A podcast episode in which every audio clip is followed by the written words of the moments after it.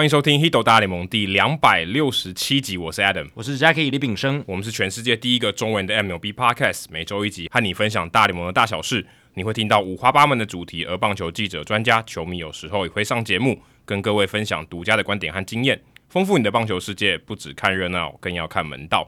哦，那这一集终于又有一个干爹喽！OPS 一千名人堂赞助方案的干爹。本节目是由蓝洋代钢赞助播出。他的兰阳应该就是宜兰的意思吧？对，应该是住在宜兰的听众朋友了。对，所以他这个蛮蛮高明的哦。他不仅是有把全名放进去，还把他的地名也放进去。对，哦，这比较厉害，比什么呃八卦山下智久差不多这个意思。对对对，差不多这个意思，差不多连字啦，连字，然后两个词都串在一起。对对对。那赞助方案呢，也希望大家多多的支持，就像南阳代钢一样哈。他这个月他抖内开始抖内我们一千元哦。所以，让我们可以不间断的每周更新节目给听众朋友们，每月抖一千，节目做破千。那也来工商服务一下，大叔野球五四三，然后算是我们的兄弟频道，有台节目，有台节目，因为讲姐妹好像怪怪的，姐妹是，但是兄弟是频道啊，这样。虽然他们可能那几个主持人都不是兄弟的。那大叔野球五四三他们最近有一个新的赞助的方案哦，但是他们的诶、欸、这个赞助方案的逻辑看起来跟我们蛮像的，对，设计的灵感来源感觉其来有字，呃，就有点致敬啊。不过大家如果呃也有听他们节目的话，也可以去赞助他们。那因为他们也很努力的去做这些节目，而且有很多单口的节目。对，现在他们做的应该可以说是大叔野球宇宙哦，五四三宇宙，对，因为他们。也很认真啊，而且邀集了非常多同好，然后是以中华职棒为主，而且各个球队都有单口节目，就是除了他们自己的主节目，他们还有五个子节目，哦，其实是非常厉害的一件。欸欸、没有六个，因为他们兄弟就有两两个人在做，兄弟有，而而且算那个阿杰手扒鸡，如果也算的话，哦，那就是七个七个节目。然后他们最近也想要抬杠雄鹰也要一个，还在募集当中，还在募集，对不对？对啊，所以他们。我觉得啦，也是非常需要喜爱棒球的朋友们，如果有收听他们节目的话，可以多多支持。对，多多支持，因为这样他们也可以继续做的很长久。嗯，那又来到了这一周大家最期待的一个单元哦，就是刊物时间，刊物加补充，刊物加补充。对对对。那上个礼拜有一个听众信箱的问题是，呃，他看到那个 Wrigley Field 的常春藤，想说，哎，会不会有球卡在里面，然后 in play 的时候掉出来，或者是说有没有其他的比赛中？是有两颗球啊，突然就反正就是另外一颗球突然跑进来这样子，像很常常打合并的时候就是说 ball in ball in 嘛，对不对？有球跑进来，嗯、但是一般在大联盟比赛中其实很少见。那个时候我就查，然后我就其实我就找什么 two balls in one play 之类的这种东西，然后就没有找到，而且我印象中也没有，嗯，就是也没有这个故事。诶，结果听众都记得诶，然后哦，其实我是不记得，所以他们就有。呃，补充有三次发生，至少有三次发生这样的事情。对，有找到三个不同的新闻连接或是影片。对，这个非常非常不简单，因为其实我真的不知道，所以我也算学到一课。那在一九五九年，哦，这个就真的发生在 Wrigley Field 了，嗯、是红雀队打小熊队的比赛中。啊、可是他这个并跟外野的常春藤没有关系，没有关系。对，啊、呃，当时是 Stan Musial 这个红雀队的名将，他在打击区，然后结果一好三坏的时候，一个爆头，诶，那个球就滚滚滚滚。他以为是，他有他可能好像有半挥棒还是什么之类，因为他这个没有影片。那小熊队那边以为他是界外球，就是有碰到棒子，然后球就滚走了。那红雀队这边认为是呃爆头啊，所以他就跑到一垒，就是保送，对，就是保送，然后就是第四个坏球嘛，他就开始跑跑跑跑，哎，都没有去捡那个球队，然后最后他不小心被夹杀在二三垒之间。但是在中间的过程中，这个球童丢了一颗新的球给捕手，啊，所以就同时有两个球在里面。对，有两个球同时传到二垒，然后一个传到中外野，然后一个被 Ernie Banks 接到这样子，所以就让 Musial 感到非常的困惑。对，一个球是原本爆头那颗球，另外一个球是捕手就球童给他的球。对，但是整个 play 主要的关键是主审他没有在一开始就做很明确的指示啊，到底这是一个呃保送，然后还是界外球，还还是界外球，他自己没有做出这个指示，所以一开始原本的那颗球被球童收回去，然后又被。呃，小熊队的野手拿回去，大家都还是以为那一球是一个 live ball。然后呢，后来这个主审也我觉得有点强哦，他他又给了新新球给小熊队的捕手，所以就是状况非常多。可是不知道他什么时候给的哦，对不对？有的这篇文章里面有写啊，大家可以去这个大联盟官网那那篇文章，就是 What happens when two balls are in play at once？、哦、就是他有在这个混乱的过程中，就是又把主审又把球给了就是小熊队的野手，所以就变成有同时有两个野手。有拿球，然后都要去抓 Stan Musial。对，但是那，时候 Musial 是不知道是不是已经在跑了，应该是在跑状态，因为在跑，他们才会想要去丢到二垒那、哦。我想说，如果他在跑的话，你还给他一个球，感觉很奇怪，对不对？对啊，所以就是我觉得是裁判失职，主审的失职。因为他说他停下来，我说哦，假设他就不跑了，然后这个就有点像死球了。对。然后裁判丢一颗球进来，然后结果是 Musial 就开始跑，然后那可能好像比较合理一点。对，所以我觉得这个 play 其实照理来说啦，主审应该在那一个球出现的当下就应该宣判说是界外球，还是还是就是一个还是一个爆头。可是可是爆头的话，他可以还有还必还必须要继续处理那个球，对，他去把那个球捡到，然后让比赛。说啊，就就垒上的跑者都不能动，就是死球状态这样。对对对对对，就是要先宣布一个死球状态，然后让 Musial 就上到一垒这样。但从头到尾都没有宣布死球状态，所以可能就是造成混乱的一个很大的原因。嗯，那有一个听众也补充，二零一三年哦，这个也有这个就是比较符合题干的，哦，就说呃，在 Wrigley Field 那个常春藤真的有发现一颗原本不在比赛 in play 的球，就 Chase Utley 在二零一三年八月三十号的时候有打了一个三垒安打。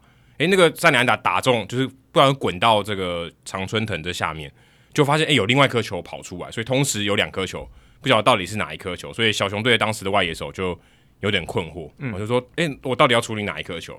哦，最后应该就是两颗球都传回内野吧，但是呃，这个应该比较符合原本他的体感啊，就是蛮也是蛮奇怪的这个事情，二零一三年的事情，可是我，我完全没有印象诶。我觉得他发问就是因为这个事件，他才会发问的。他应该是知道这个新闻事件，所以他就他才一开始他的叙述就是说，哎，Wrigley Field 有这样子的魔法，我会有会有球出现。因为我们之前在节目的时候有提到说，其实他们会亲嘛，他们每一场比赛会亲那个，所以这个可能真的是卡的很就很隐秘这样，所以才才看不到。对，然后有对，然后就露露出来这样。对，所以可能是 BP 的时候打进去，他就没清到之类的。对，因为一场比赛真的打进去的球其实不用很多。可是 BP 的时候，可能诶、欸，这个投手没有接到，然后可能就就让他到这个长春藤里面。所以二零一三年的时候有一个。那另外这个有虫咬物的陈燕哦，尤陈燕就是之前有虫聊美子的这个呃主持人呢，他有提到说，在印第安人跟红人队的比赛之中，其实也有出现过一次，而且那是好像是呃这个牛棚的捕捕手跟投手在热身的时候，然后爆传，然后结果球就跑进场内，所以这个情况有点。不太一样，跟我们刚才讲的前两个不太一样。一个是呃裁判有点搞不清楚自己在干嘛，另外一个是他真的球就卡在里面。那这个是诶、欸，就是可能场边的球员发生失误，而且是时机点非常好，刚好是球在那个牛棚附近的时候，就是 in play 的球，在比赛中的球，在整个那个牛棚附近，然后摄影机照到那边，然后结果牛棚捕手传爆，或者是牛棚里面练头的投手传爆，然后。整个喷出来，而且球刚好就是往那个方向去，对，所以这个蛮巧的。而且其实镜头刚好照到那个 moment，就是如果没有打出安打，球要爆传进场内，其实这几率我也是从来没看过。没有，我就就我印象所及，我是从来没看过这种，尤其在比赛中间发生。对，这个尤成业他贴的是二零一四年八月五号，在这个应该是这个红人队的。还是红，是这个应该是印第安人，印第安人队主场，然后是跟红人队的比赛，对对对，所以这个也是蛮有趣的啦。这还得牛棚是在室外的，哎，对对对对，你如果室内就不可能了。可是像那个以前呃，像 AT&T Park，就现在 Oracle Park，他们以前是在场边的，然后 Tropicana Field 现在还在旁边的那种场内，就在真的在场内的那种，真的蛮容易出现这种情况。哎，对，就有可能。所以我想那些球员也可能会特别注意说，哎，这个球要被打出去的时候，先 maybe 稍微停一下。然后让球出去，对，对，对，因为如果他在投球，然后呃对方的投手也在投球，而不是就是投投手球上的投手在投球的话，其实有点危险，有点危险，因为球打出去的时候你要有反应嘛。然后捕手因为他要接，假设在牛棚里面，他要接那球，他根本没办法反应同时两个，所以通常会先确认场上的状况是，诶，投手球投出，然后打者不管是有没有挥到棒，那如果有挥到棒，球打出去。打出去之后确认不会打到自己哦，可能在练投下一球。对对对，应该会是这样子。嗯、但现在呃比较流行已经在室内的了，像 Wrigley Field 就搬到室内，啊，所以这样的情况应该就会变得比较少一点。对，其实他也是为了防守球员的安全，然后也是为了避免像这种可能出现的情况，就是干扰到这个 play。因为外野手有时候接球，外外野那个界外区如果有那个凹凸不平的投手球或什么的，其实是有点危险。哦、对对对，现在台南球场还是这样啊？对啊，对啊，台南还是这样。所以我觉得未来球场设计上应该会。越来越朝着室内的牛棚来做设计，而且下雨天也比较好一点，至少可以稍微干爽一点。对，就是练头的球员不用跟着淋雨这样子。对对。接下来是念留言时间，那留言里面呢也有一位要来做补充，就是 Oliver Yan 一九八九，也是常常来给我们节目回馈的朋友。他说，针对第两百六十六集的节目讨论，两位主持人好，我是圣路易红雀台湾粉丝团版主 Oliver。听到第两百六十六集有听众问到左右外野的差异，刚好这两年有个发现跟节目分享，就是在左右外野能力差距不大的情况之下，大联盟教练和球队比较偏好将左撇子的球员放在右外野。右撇子的球员放在左外野哦，这边指的左右撇子应该就是指传球的习惯了。嗯，那这当然与场上的传球最有直接的关系，就如同为什么二三垒还有游击手一定是右撇子，而一垒手可以是左撇子，原因类似，只是外野不像内野手有那么明显的差异。我会发现这件事也是因为前年 Tyler O'Neill 拿下左外野金手套之后。我就在想啦，他的臂力也不会比这个 Dylan Carlson 差，况且 Carlson 的手背其实只是平均等级，为什么不是 O'Neill 去守右外野呢？直到看到某一次 Carlson 站在右外野，以很顺畅的动作传球到二垒，才发现原来左撇子在右外野往二垒或三垒传球，还是会比左外野手少转半圈的身体。那右撇子左外野手接到球后传二垒或三垒。他的传球也相对左撇子站左外野手的时候少了半圈，而且在 Carlson 上大联盟之前的二零一八、二零一九年，因为 O'Neill 和 Dexter Fowler 都是右手投球，所以 O'Neill 还有守过右外野手不少场次。但在二零二零年，左撇子的这个就是在传球上左撇子的 Carlson 上大联盟以来，O'Neill 一场右外野都没有守过，几乎都是由这个 Carlson 来守右外野这样子。那以台湾时间四月二十五号的十五场比赛来看。如果左右外野手刚好是一左一右的搭配，有八队是把右撇子放在左外野，左撇子放在右外野，仅有两队相反。而相反的三队里面，其中有一队是红袜，推测是绿色怪物的因素。对，因为 Verdugo 是左手的。对，或是像运动家的 Piscotty，他常年守右外野，或者是像太空人 Brantley，因为臂力不足哦，常年只守中外野或者是左外野，不守右外野等等，原因不一而足。那能力考量还是优于这个左右撇子的因素啊。如果这个打者真的是。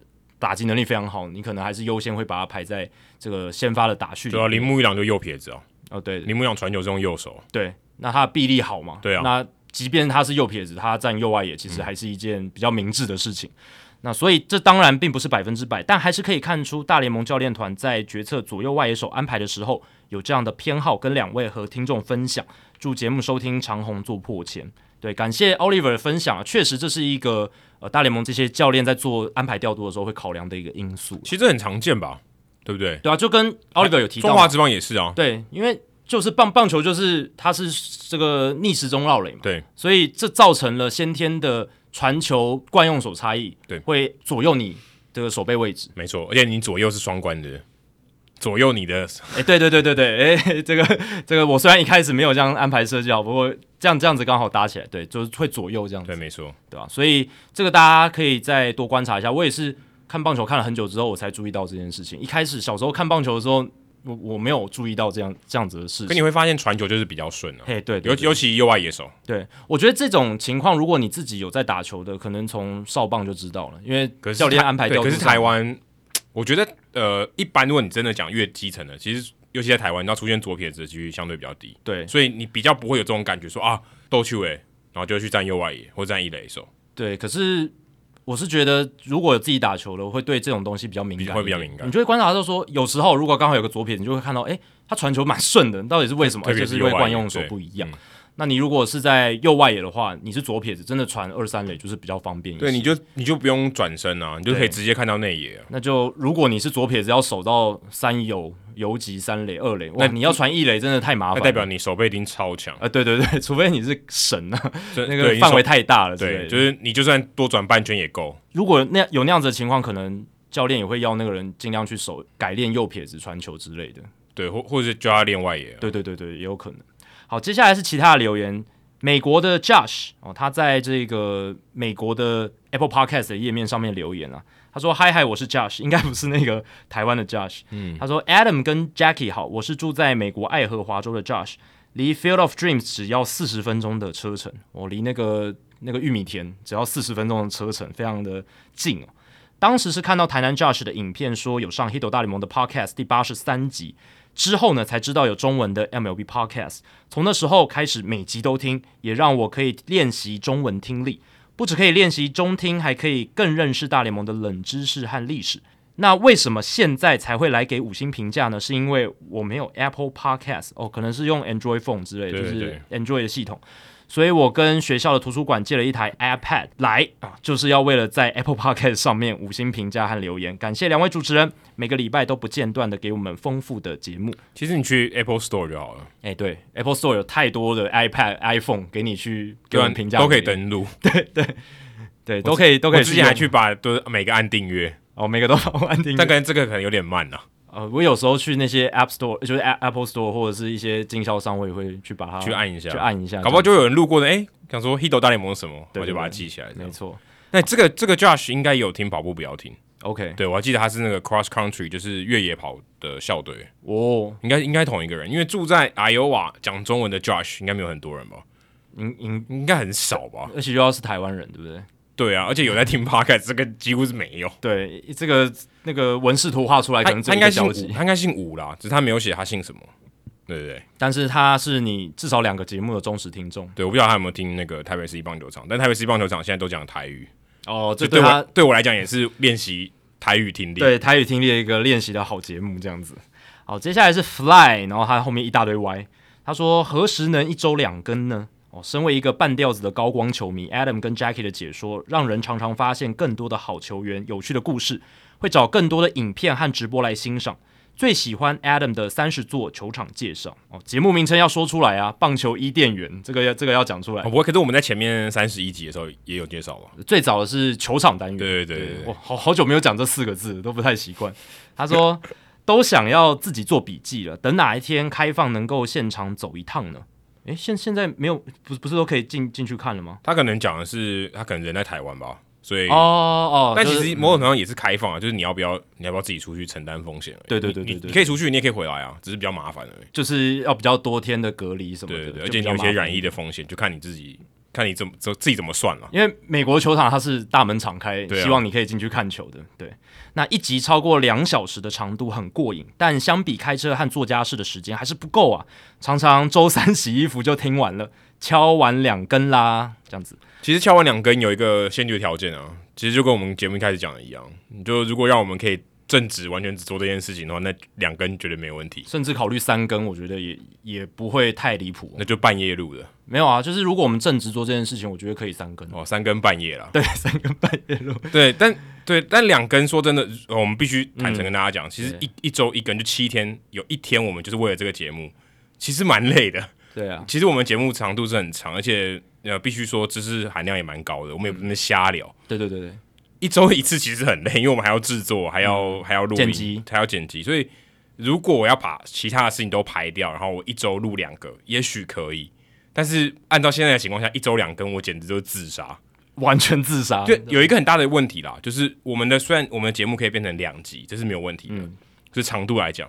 可是我跟 Jackie 没有办法一个礼拜有共同有两天的时间可以做这件事情。对，我们没办法切分时间了，我们就只能集中一个时段哦，把这个节目录好。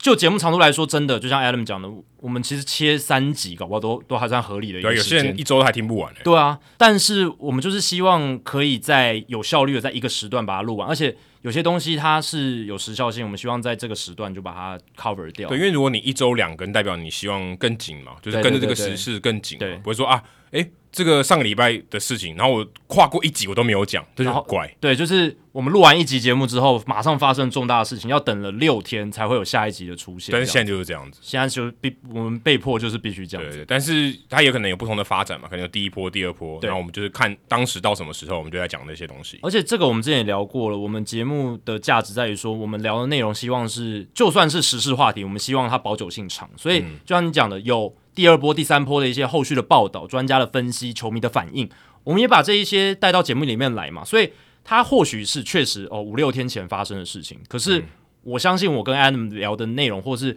补充一些资讯，是诶，你不一定是在那件事情发生的当下就知道的。那我们把它搜罗起来，整理给大家，或者是透过我们的讨论，带给大家更多不同的视野跟观点。而且，我们看了更多一些报道之后，或者听了更多专家或者是一些记者的意见之后。我们也可以激荡出不同的思维，有些东西需要酝酿嘛，需要一点时间。嗯，他、嗯、说真的，如果你要够积极一点，就是把你的这个 The Wildest Dream，如果如果你可以继续延伸的话，其实我觉得更好的情况是，呃，体育台直接有一个节目是每一天都有的。哎、欸，对，这样就 OK，那我们就可以养活我们两个人。体育台的资源啦，对，对对就像那个什么叉叉战情室，对不对？嗯、什么什么什么什么向前看，就每天都有嘛，就是这种就像政论节目。那、啊、如果今天台湾的大联盟的球迷变多了，多到这种程度，体育台愿意开一个这样的节目，那其实你等于你每天都在听 Hito 大联盟。对啊，哦，甚至我们也可以邀请更多的来宾来，对啊，对不对？就是更有余裕跟空间去做这件事情。嗯、而且这个其实对于台湾来说还比较好一点，因为你看美国，他们看完比赛都已经很晚了，谁要去看赛后的？嗯，那反正台湾还有点优势，对不对？就是、啊、呃，他比完以后，诶，是我们早上，我们还可以整理一下，然后晚上跟大家分享。但美国他们都还有 post game 的节目，但他们只能做一场啦。对了，他们除非他们是 ESPN，对不对，对，对，但大部分节目他只能做一场，就是他们他现在那个 local 那一场。所以 Fly，如果你希望可以我们节目两更的话，就是你可以做什么呢？其实就是呼吁更多身边的朋友一起来听节目嘛。然后不管是赞助我们，或者是扩大。这个球迷圈扩大，喜欢大联盟棒球运动的这个深度球迷圈，那这样子的话，市场做起来，诶就有机会。诶，两根就只是自然发生。没错，没错。好，接下来是南港 T Mac，他说重播辅助判决的疑问，对于重播辅助判决有一些疑问。然后他接下来就是举了一个例子：本垒攻防战，如果一开始主审判 safe 或者是 out，不管是 safe 或 out，那重播之后发现跑者没有摸到本垒板，捕手也没有触到跑者。那么会维持原判吗？还是判决就是重播辅助判决宣判的当下？哦，你们都没有碰到彼此，就是捕手没有触到跑者，跑者也没有碰到本垒板，然后你们赶快跑者再赶快去补踩垒，捕手再回去补触，双方来个拼速度这样子。这个结果一定是捕手比较快啊，因为捕手不会离开啊，对不对？对，通常跑者他就可能回到休息室。对对，对，但先讲啊，后面这件事情是不可能发生的，因为我有去问两个裁判老师朋友。哦，两个裁判老师朋友，那一个是在中职服了，一个现在不是在中职，但是也是呃在裁判专业上非常非常好的一个朋友这样子。然后呢，中职的裁判老师是说，空过垒视同到达垒，如果跑者没有踏出本垒，捕手没有 tag 到，主审判安全的话，重播辅助判决会维持原判，就算得分了。诶，就是对对对，就是说。主主审如果当下认定是 safe，然后重播判决之后还是会维持 safe 这样子。那守方仍可以在跑者补踏本垒前，透过促请裁决使跑者出局。那如果裁判有看到跑者没踏触垒，不会太快宣判，这个时候就会看跑者补踩，就是这时候就是看跑者补踩垒快还是捕手补触杀快了。那后面先讲后面这个，就是在这个 play 发生的当下，通常裁判会看得很仔细了。所以这种这个听众朋友南港 T 麦他提到的情况，其实基本上很难发生。发生对，基本上很难发生。那好，确实还是有可能有机会嘛，因为裁判不是神，或者他的角度不好。对，所以如果裁判呃有看到，他就会呃要求就是看看说这个跑者有没有注意到他去补踩垒，或者是捕手有没有去补触。那如果他没看到，好，那我们来进行重播辅助看判决。那如果这个情况之下，所谓的空过垒，就是说。如果今天跑者他过了一个垒包，他没有踩到垒包，他过，但是他绕过去了。那这样子的话，如果守备方他没有去促请裁决，那这样子的话就视同那个跑者占有垒包了。哦，就跟你如果什么二垒安打你没踩到一垒一样，对，你没有出警裁决，他就是过，他就是二垒了。对，因为这个是裁判不会主动去抓的，这个需要另一方他促请裁决，这个是比较细节的规则，嗯、这也是呃我这次请教，然后才去做确认，确实就是这样，就是。裁判他不会抓这个空过垒，如果是另一方他没有意见，他就是一个就是你占有垒包。嗯、所以今天这个有没有踩到雷包的争议，需要透过守备方他们去促请裁决这件事情，嗯、裁判才会去抓这样子。所以有时候你会看到，就是一个 play 已经完成了，然后呢，这个投手已经拿到球了，然后他在投出下一球之前。他先丢到那个有争议的雷包，然后促请裁决。嗯、哦，这个就是有时候职棒场上会发生的事情。我连在曼雷都有出现过。哎、欸，对对对对，对，我之前有一个我们的对手打一个全雷打，他我站一雷，然后绕过来，他没有踩到一雷，然后最后球丢回来一雷，他那个全垒打不算。对，所以就是你如果对于跑垒有没有踩到垒包有争议，或者是像那种高飞牺牲打有没有那个跑者有没有提前起跑这种事情，这个很常见的。守备方一定要促请裁决，嗯、裁判才会去，就是比较去。严格的去认定，对，就是他有没有提前离垒，或者他有没有踩到垒包。那只要在投手下一球投出之前，都可以来做这个动动作。所以其实本垒也是一样，对，本垒也是一样，等于你本垒一垒、二垒、三垒，其实是一样的逻辑。对，所以因为 T Mac 南港 T Mac 讲到这个情况，就是因为已经呃申请重播辅助看判决的话，就没有促请裁决这个问题了。但是前面这个空过垒是已经成立的嘛，对不对？因为守备方那个时候没有促请裁决，然后再再提起这个重播辅助判决，对不对？所以那个空过垒是已经成立，所以在这样情况下会维持原判。不过通常这样真的裁判应该打屁股。啊，对，是因为一开始他没有没有看清楚，没有看到跑者没有踩垒，然后呢，捕手也没有去触这样子。对，因为应该他如果按判 safe 的话，代表他确定一定有摸到雷包。嗯，这个是我觉得应该是前提，应该是这样。对，那如果是判 out 的话，应该也是会维持原判。为什么？因为判 out 的话，那呃重播辅助判决之后，那个跑者已经回去了嘛，嗯、已经回去休息区，那他就他就踩雷包就好，或者他就直接再回去 take 他。但已经放弃跑垒了哦，放弃跑垒就已经出局了，没错没错。所以他如果走，就他已经通常已经他就回到休息区就就已经放弃。对对对，所以如果判 out，应该也会维持原判。所以这个是应该不太会发生，但如果发生的话，应该就是会这样。应该说职业厂商可能不会了。哎，对对对对，如果你三级棒球真的稍微混乱一点的话，有可能。但三级棒球三级棒球会有重播辅助判决吗？哎，现在可能有啊，现在有电视转播，有些有比较大的赛事吧。对，那个呃黑豹旗就有啊，黑豹旗有。对啊，对，但一般的。我不知道春季联赛那种应该应该有比较好一点，应该应该也有比较正规比较正规的应该会比较大型一点应该都有。嗯嗯。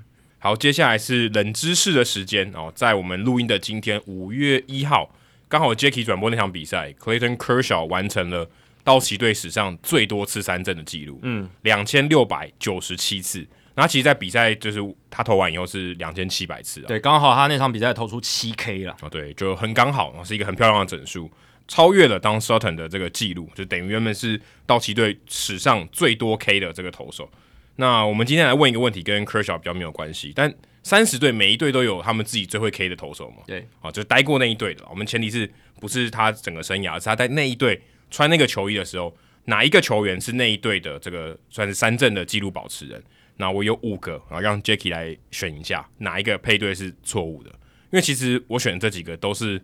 你觉得你有点想不太到的，嗯，第一个是酿酒人啊，配对是 Yovani Gallardo，就是 Gallardo 是酿酒人队史上最多 K 的，嗯，第二个近期的选手，对我都我都选近期的，嗯，第二个是洛基队啊，Jorge De La Rosa，第三个是马林鱼队 Ricky Nolasco，第四个勇士队是 Tom Glavine，第五个教士队是 Jake Peavy，这个我应该知道答案，这个我应该知道答案吗？但但我我不想要去就是 spoil，就是。呃，让大家没有猜的乐趣，但我大概知道，你大概知道，我们等等一下来验证一下。但是，呃，有几个我是有看过这个记录的，因为很特别啦，应该是说你想不到哦。然后有时候转播单位会秀出来，然后去来给你一个就是惊讶这样子。嗯，嗯，对对对。但这几个除了 Glavine 以外，我觉得都就是没有强到这种程度。我在那队没有待到那么久，Peavy 至少得过赛扬奖啊。哦，也对，对，那赛扬奖不够啊。对，对那这个是队史记录。对，但是有得过赛扬奖是一个算是指标啦。嗯，那 Nolasco 跟 De La Rosa Gallardo，对了，他们在不同时期都曾经是正中算是数一数二的先发轮值的投手。可是这三个投手，你放眼整个历史，或者说整个，就算是在他们最巅峰时期联盟那个当下，他们也不会是前十名的投手。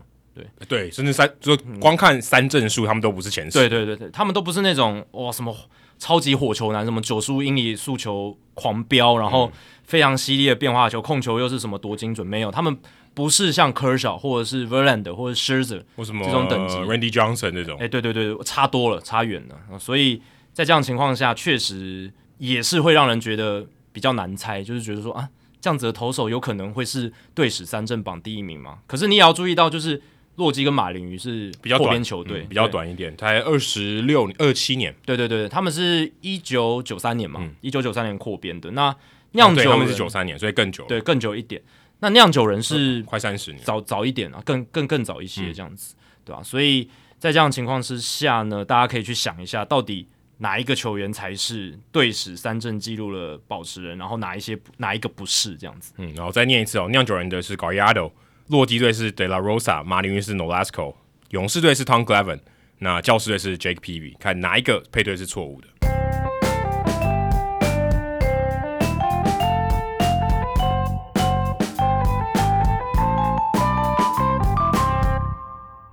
好，接下来我们主节目呢，来聊一下最近近况比较好的一些球队。我不知道大家有没有最近有看比赛，比赛也打了三周嘛，将近三周的时间，对，三周多一点哦。就刚好四月份要结束了嘛，也来一个小小的算是一个月的情况战报。当然赛程整个赛程还没有进行到一个月，但是有一些蛮特别的，或者是说蛮值得注意的一些球队可以聊一下。当然第一个就聊大都会啦。哦，大都会我觉得算是打出嗯有点意外又没有很意外的成绩，但是他基本上已经是国联几乎是最强的球队了，现在跟酿酒人队都是十五胜七败，好的、嗯、并列国联最好。对、哦，所以这样已经算是呃大都会已经算是非常好的高标了吧？对，大都会你可以预期它是一个五成以上的球队，但是你没有想到说哦，它的胜率会到六成八二。当然现在只打了二十二场比赛，但是大都会今年哦，至少在开季的情况，诶、欸，其实蛮不错的。虽然你可能看到比赛有一些什么触身球的冲突啊，好像他跟红雀队打比赛有触身球的冲突，但其实他们在这个不管是进攻还有先发投手的表现，其实都蛮好的、欸。对，而且先发大家要注意哦。还是没有 Jacob deGrom 的时候，对，结果没想到投出一个，呃，可以说我觉得已经是大都会队史上可能数一数二的月份了。对，当然他们打击也不错啊，但是我觉得最大的关键还是在于先发投手的发挥非常好，的这个是太好了，战绩好的最大最大的关键。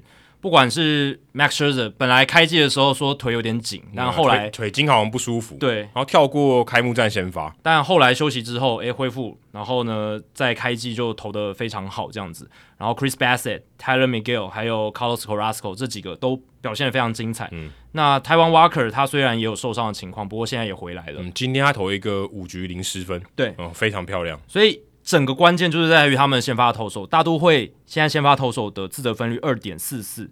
在全联盟仅次于道奇的二点一零，所以二点四四很夸，坦白说很夸张，非常低，非常低，非常低耶。而且他们的 FIP 就是投球投手独立防御防御率也是二点六六，所以代表说这个数字是有背书的，就代表他们整个三振保送比啦、被全垒打的情况啦，都是相当不错的，都维持的相当好，对吧？对所以这一个数字呢是怎么讲？就是你可以去信任他，当然。我是觉得大都会的这个先发轮值有他的实力在，但是同样的，我还是对他对于他们的续航力会保持着一个问号疑问啦。对啊，嗯、因为 Carrasco 他本来就已经蛮痛了，那 Scherzer 一样，我们开季有点出的问题，就是也是年纪比较大，不知道这样子的水准能维持多久。这两个投手会是我有比较大疑问的部分。那这两个就占了他们轮值里面非常，其实就是非常重要的战力啊，我觉得是。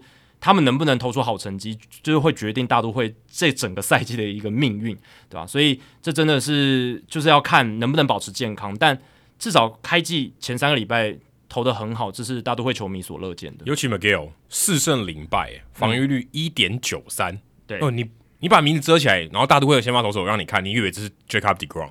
对对，这个成绩还蛮夸张的。而且他其实 FIP 也有二点六九了，所以整体的内容也是相当不错，只是。呃，我不知道能维持多久了，这个就是还是要看他后续的一个在整个赛季的续航这样子，嗯，对吧？但不得不说，至少在开机有这样子的表现，那加上我觉得打线端最大的关键是 Francisco Lindor，他在今年赛季甚至打出了就是他巅峰级的身手了。嗯、那如我我的感觉是他应该是能够维持了，以他的身手来看，因为他去年真的蛮惨的，去年四月他的 OPS 只有点五三一耶。就很很差，他就是去年呢想说，好好好，你慢热也 OK 嘛，对不对？对，就没想到整季都打得很烂哦。那今年四月打了一个点八九四，四支全垒打，感觉上是可能有点找回他以前的那个身手，而且他防守端的表现真的很好。对啊，所以攻守两端都恢复正常，然后他们签下来的几名新加盟的球员，不管是 Escobar 啦、Canha 啦、Marte 啦，当然 Marte 现在有点慢热啦，就是还还在这个。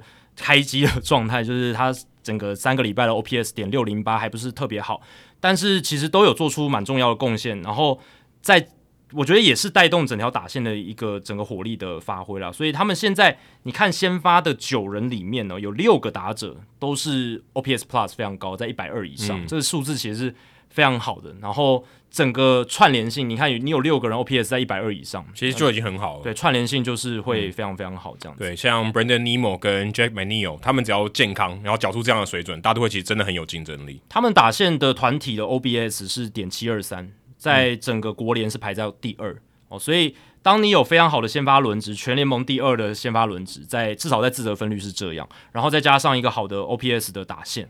虽然点七二三听起来没什么，但是现在就是四月份大家打的状况都很糟，已经算很好了。对，所以你看林多那样真的很好，点八四九真的比平均高出非常多。所以截至到我们录音这一天，他们的得失分差是正三十三分，所以也不是算是运气使然，嗯、是真的实力使然。从刚才我们讲的，不管是投手的 FIP 或者是打击的整个火力的输出来看。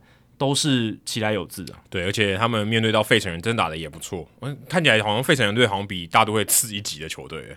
哦，对啊，现现在感觉上打起来就有点像这种感觉，就防守上真的蛮让人担心的。然后，呃，整整体的发挥也没有像大都会来的那么好。嗯、不过我必须说啊，这都是很短三三个礼拜，嗯、对，所以还是很难讲。只是。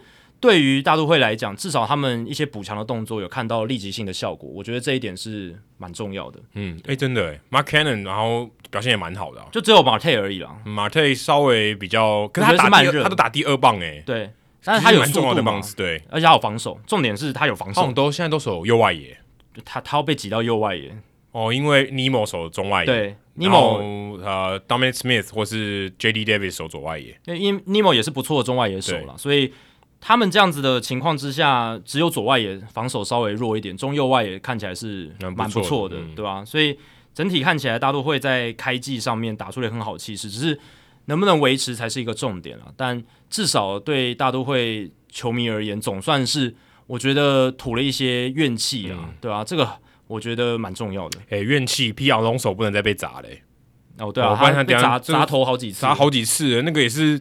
虽然看起来现在没事，那他现在已经四次出生球了。嗯，他们整队有十九个，非常非常夸张。打他打二十二场比赛有十九个出生球，但是已经被其他球队快要追上了。对、啊，我看了一下，好像教士队吧，已经到第二名，好像十六次了，也蛮夸张的。一开始的时候当然差很多了，就是他们遥遥领先，但是这就是一场比赛五个嘛，对不对？对啊，对啊，就是跟那那时候跟红雀队的时候，但。这就是开机的时候会遇到一些比较奇特的情况，小样本、小样本的一些奇特的情况。我是觉得之后会慢慢校正回归啦，对吧？等下数据单元我们可以来聊一下这个。但是我是觉得这只是应该小样本的一个情况，而且我今天听听节目才听到，大家要考量到，就是大都会现在打线里面主要的打者九个棒次里面有八个。在去年，他们的出生球的数量都是高于联盟平均，尤其 Mark Cannon，对、哦、他出生球，他万磁王呢。对，Cannon 是出生球非常多，其他除了 Eduardo Escobar 以外的八名先发打者都是出生球很多。Nemo 也是很会出生球，Nemo 也很多。对，Nemo 也是。我觉得他打击比较靠本垒，比较靠本垒板，然后手手也比较出去一点。这也有可能是一个团队的哲学，就是他们可能在找人的时候找一些，就是。站的离本垒板比较近的打者，或者是他不太不太会去、呃、怎么讲去避讳被出生球砸的这些打者.然后这样可以争取上垒嘛？对啊，嗯、那他们可能就觉得说，诶，这样子不论不论你用什么手段，只要能够上垒的球员，就是一个值得对我们球队有贡献的一个球员。反正皮肉之苦跟保送是一样的，对啊，所以有可能大都会现在看起来好像出生球特别多，也有可能是真的，他们这些球员这些打者特别会就是怎么样。不一定是说吸引到，至少是他不会去刻意的很闪，或者是他的打击的站姿就是比较容易有触身球这样子，嗯、比较靠近本垒板，其实就有比较高的机会了。对啊，海盗队一次都没有，我最近也是查到这个记录，我觉得蛮神奇的。就打了三个礼拜，还三个礼拜一次都没有球，也几好几百个打席耶。呃，对啊，其实以球队的整个样本数来看，这样子还是。也蛮离谱的，我觉得十九十九个跟零个，零个比较离谱，因为现在海只有海盗零个嘛，对，那其他都至少有五个以上，然后教士队第二名十六个，然后精英队十四个，大都会十九个，只是大都会这个十九个我已经停蛮久，就是好像十八次之后，然后只多加了一次，十八次那个是哦那个时候大家讨论很凶这样子，对，那时候冲很快啊，对啊，而且同红雀队一场还是之前对哪一队我有点忘了，就一次哦就红雀队嘛，嗯，一次就就很多个出生球，所以那个。影响还蛮大，帮忙冲的蛮快的。而且那个 Chris Bassett 不是就有说他觉得球有问题吗？觉得好像什么缝线不平还是什么？他是说每一局拿起来都不一样，他没有说是什么问题，他只有说每一局拿起来感觉都不一样。他觉得大联盟的球品质很糟，然后官方没有好好去处理正视这件事情。诶，结果他讲这句话之后呢，不知道是隔天还是就是有记者去转述给这个红雀队的投手 Miles Mikolas，Miles Michaelis 听，然后 Michaelis 就说：“我觉得没有啊，我觉得。”我没没有遇到这样的情况，然后他觉得不用去把这个错怪在棒球身上、嗯、啊，这是 Michael、哦、棒球是那颗球，对对对对对，不用怪在这个球本身身上。那这是他给予的回应。当然，Michaelis 他是大都会那时候敌对的选手嘛，所以他会有这样子的反回应。他当然不能支持他，对，也也是合理。可是有时候，如果真的是一个大家都会用的东西，然后大家都有相同的感觉的话，有时候是不分敌我都会去抱怨的。不过这一次，Michaelis 倒是跳出来。直接驳斥了 Chris Bassett 但这个跟每个人的那个手指头敏感度也有关系。那搞不好就是他 Bassett 自己感觉，或是因为他们可能不见得在同场出赛嘛，或者他可能用的那批球也不一样。对，因为这个也这个也不一定诶。我是开季看到现在，除了 Bassett 以外，好像没有其他的投手有非常明确的抱怨。哎，对对啊，所以只有 Bassett 一个人讲嘛。可是我看到报道，Showalter 好像有 Buff 跟好像是好像呃找 Dan Otero，就是那之前那个侧投的投手，然后跟大联盟有这个讨论嘛。嗯诶，说大联盟这个球可不可以，就像我们之前讲外外来物质，可不可以有一些 protect 的这种动作？哦，这样你增加摩擦力，然后这这又回到之前，这大联盟已经在做了，对啊，这又回到说啊，外来物质一开始是要减少这个失控的球，对，希望现在又回到这个讨论的这个原点上面。我觉得 Buck Showalter 他会这样做，只是因为他要帮子弟兵做一些事情啊，就是说，哎、哦，我是你的总教练，我有帮你出力几嘞，哦，有帮你争取，对啊，我有帮你争取啦啊，你这个 Chris Bassett，。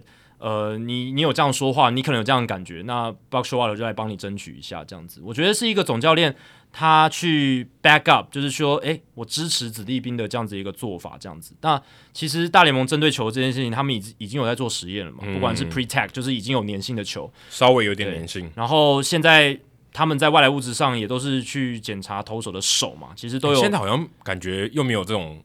就是很很多画面去检查了哈，只是我觉得只是摄影机没拍到，但我我有注意到是都有去检查，嗯、而且他们都会去摸手指哦，去去把它抹一下，看你有没有黏黏的东西什么的。哦，所以至少我觉得在这个执行上，今年也是做的蛮确实的。那球的问题，我是觉得主要是让全垒打变少，还有就是它变得比较不弹，然后空气阻力系数变大这件事情是需要去讨论一下。还有之前讲到的湿度控制嘛，啊，对对，湿度控制的。这个情况啦，那对于这个球的控制，我觉得触身球这个议题呢，其实它关键在于说春天嘛，然后还有很多地方很寒冷，嗯、那有些投手的状况还没有百分之百到位，这个所以没有装那个暖暖包。对对对，比较有时候慢热的投手，他可能控制力还没有那么好啦，对吧、啊？对？所以球的问题呢，呃，其实我是觉得今年的球已经算还不错了啦，就是说我说的不错是它让。过去几年比较畸形的全垒打暴增有减少哦，对对，然后其实我觉得这可能才是比较正常的一个情况。那打击率低这件事情其实不太能怪球嘛，就是主要是因为现在投手变得太强，然后还有就是攻击形态的对攻击形态的改变，嗯、大家追追求击球仰角还有全垒打这件事情，所以让打击率降得很低。那这个要改的话，你要去从其他地方去改了，就不是要从这个球的地方去下手。对啊，这个还这个还挺难的，这个面向太多了。对对对。对啊，那讲到说长打，诶，大家不知道有没有注意到，天使队目前是大联盟得分最多的球队。你可以说他们就是现在大联盟打击状况最好的球队，成绩最好的球队。而且大谷翔平打的其实不好，这是其他人打的不错。其实他打的，你如果去看他的整个成绩来看，虽然。账面上的 OPS 并不高了，只有点七零零，可是 OPS Plus 也是在联盟平均之上，所以代表联盟平均是真的很低，非常低，在点点六多，对，就点七都是平均值之上，代表点七以下就是可能还是平均值之上。对，你如果去看 FanGraphs 的 WRC Plus，就是一个综合的进攻数据，那天使队目前一百二十六，高于联盟平均百分之二十六，这是全大联盟第一名。嗯、然后你如果去看各项的数字，不管是 OPS、打击率、上垒率、长打率，全部都是美联第一。很强诶、欸，而且刚刚像 OPS 还是全大联盟第一啊对啊对啊对啊，还赢过洛基，洛基也蛮强的，点七五六。当当然洛基那个是还没有校正过的数据，对，但所以所以你就代表说，诶、欸，他都可以在没有校正的情况下都打得比洛基还好了，对，那那就是非常可怕的一件事情，很可怕，对啊，所以今年的天使整个开季确实在打击端令人感到非常惊艳，嗯，尤其 Taylor Ward 现在已经有点吓到我嘞、欸。呃，Taylor Ward 他现在就是三成九二打击，五轰十三分打点，然后整体的数据比 Mike Trout 还要好。对，他的 OPS 是一点二八四，Mike Trout 是一点一四一，对，好很多诶、欸。我帮大家挑重点了，就是 Mike Trout 跟大谷这个是本来天使队就有火力嘛，对，这是我们本来就有预期，在我们预期内。那天使队为什么现在打击那么好？就是两个名字，Taylor Ward 跟 Brandon Marsh。嗯，其实他们这整条打线就是 Marsh 跟 Ward 或者是 Adele 有打出来的话，嗯，就完全不一样。因为你知道 Mike Trout 跟大谷还有 Anthony Rendon 一只要健康一定会打出来，嗯，那只是时间早晚的问题。Rendon 现在就还在等，还在等啊，因为但 Rendon 已经慢慢热起来了，已经开始热起来了，保送很多哎、欸，对，已经开始热了。那大谷之后也会热起来，所以这三个是我们可以预期的。那我们之前一直讲天使队的打线太 top heavy，然后就是只靠前面几棒这三个，就是大谷、Rendon 跟 Mike Trout 这三个明星球员。然后去年最后只剩下大谷，对啊，Trout 跟 Rendon 受伤的时候，整个打线就整个软掉嘛。当然去年 Jerry Walsh 确实啊有挺出来，可是他有一阵子也是打的不太好，嗯、就是他是热一阵冷一阵，就是冷热很明显了。所以天使打线要强的关键就是我们刚刚讲的那几个年轻球员，Adele、Ward 还有 Brandon Marsh、哦。嗯那现在看起来是 Marsh 跟 Ward 在开季都打的还不错甚至 Ward 是现在全联盟最火烫的打者。嗯，可以说不用，已经没有之一了，可能就是他了，就是他。然后你如果去看他 Baseball Savant 上面 Statcast 的数据，其实他那些看击球仰角跟击球出速的，像 xWOBA 预期的加权上垒率、嗯，然后还有 xWOBA on contact，就是击球之后的这个预期加权上垒率。对对对都是非常好的数字，所以你如果去看这些数字，你就会知道说他的打击成绩好，也不是说完全完全的运气，当然有一部分是运气啦，但是也不是完全。那 Taylor Ward 他有一个数据，就是我有看他在 Statcast 上面的针对滑球的进攻，就是一些滑球还有卡特球的 Run Value，就是这个分数创造这样子。然后这两个在对滑球还有卡特球这两个球路上面，Word 都做的特别好，而且这两个基本上同一个系列的，对。那也不是说不不一定是，当然一部分也是他打得好，然后再来就是说他对这两种球路，他可能选球上，因为这个也会考量到选球，他把它选掉也是会加分的。对对，就他没有出棒，或者他特别去挑滑球或者卡特球做攻击，只要是对打者有利的，都会算到这个 run value 里面、嗯、哦。所以这个 run value 的数据是可以看出一个综效的。那 Taylor Ward 在面对到滑球跟卡特球，尤其这两种球路近年来非常盛行嘛，嗯、那他能够创造好的 run value 代表什么？他不该打的他选掉、嗯，哦，然后他投的这个投到红中的一些石头的滑球卡特球，他能够掌握住、嗯，所以这个就跟张玉成很不一样嘛。张玉成在对滑球，尤其是外外侧的这些变化球，呃，因为 Taylor Ward 是右打者，对横向变化的这些外外侧的球，张、嗯、育成可能就掌握度，不管是选球上面容易被骗、嗯，或者是出棒的时候碰不太到，这是他的问题。但 Ward 在这一块，至少现在开季来讲，他做的非常好，至少他也成功了关键一个月了，也蛮厉害的。对，当然他在小联盟的数据，其实他在三 A 二零一九年、二零一八年其实都打得很不错。他是有保送，然后也有一定长打火力的选手。他在小联盟整体的 OPS 是在点八五以上，所以、嗯、Taylor Ward 他是有在小联盟有时机的球员，而且他过去的选秀顺位也很高。他在二零一五年第一轮第二十六顺位，所以也是第一轮的选手。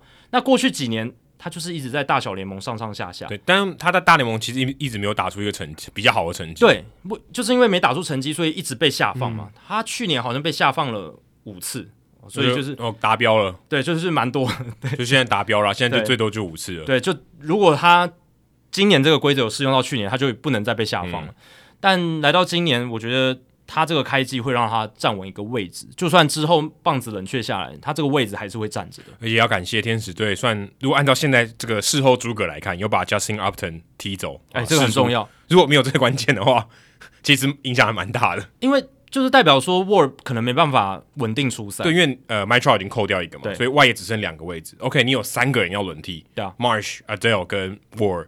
那呃，如果你正常的情况来讲，Marsh 跟 Adele 应该会获得比较多的机会啊。对啊，但是现在 OK，现在如果原本只有一个的话，那那这三个人抢一个位置，Ward 其实要抢到那个位置很难啊，就要轮嘛，要轮，就是你表现机会就变少了，就没有稳定的出赛机会，那 Ward 可能就没办法打出这样的成绩，就、嗯、是。我们讲很多球员，他就是需要稳定的打席数，他要不断的一个打席一个打席去做调整。我说你手感热的时候，我还可以让你继续上场。你如果两天才让他上去打一次，对不对？他就很难调，很很难去维持这个手感，对吧？所以 Taylor Ward 他现在打出了好成绩，让这个天使队整个外野的打线就变得很恐怖。Brandon Marsh 也打出不错的成绩，只是 Taylor Ward 要注意的是，他这个 BABIP 有点高了，就是他的 BABIP 场内球的安打率是四成四一，四成四一通常。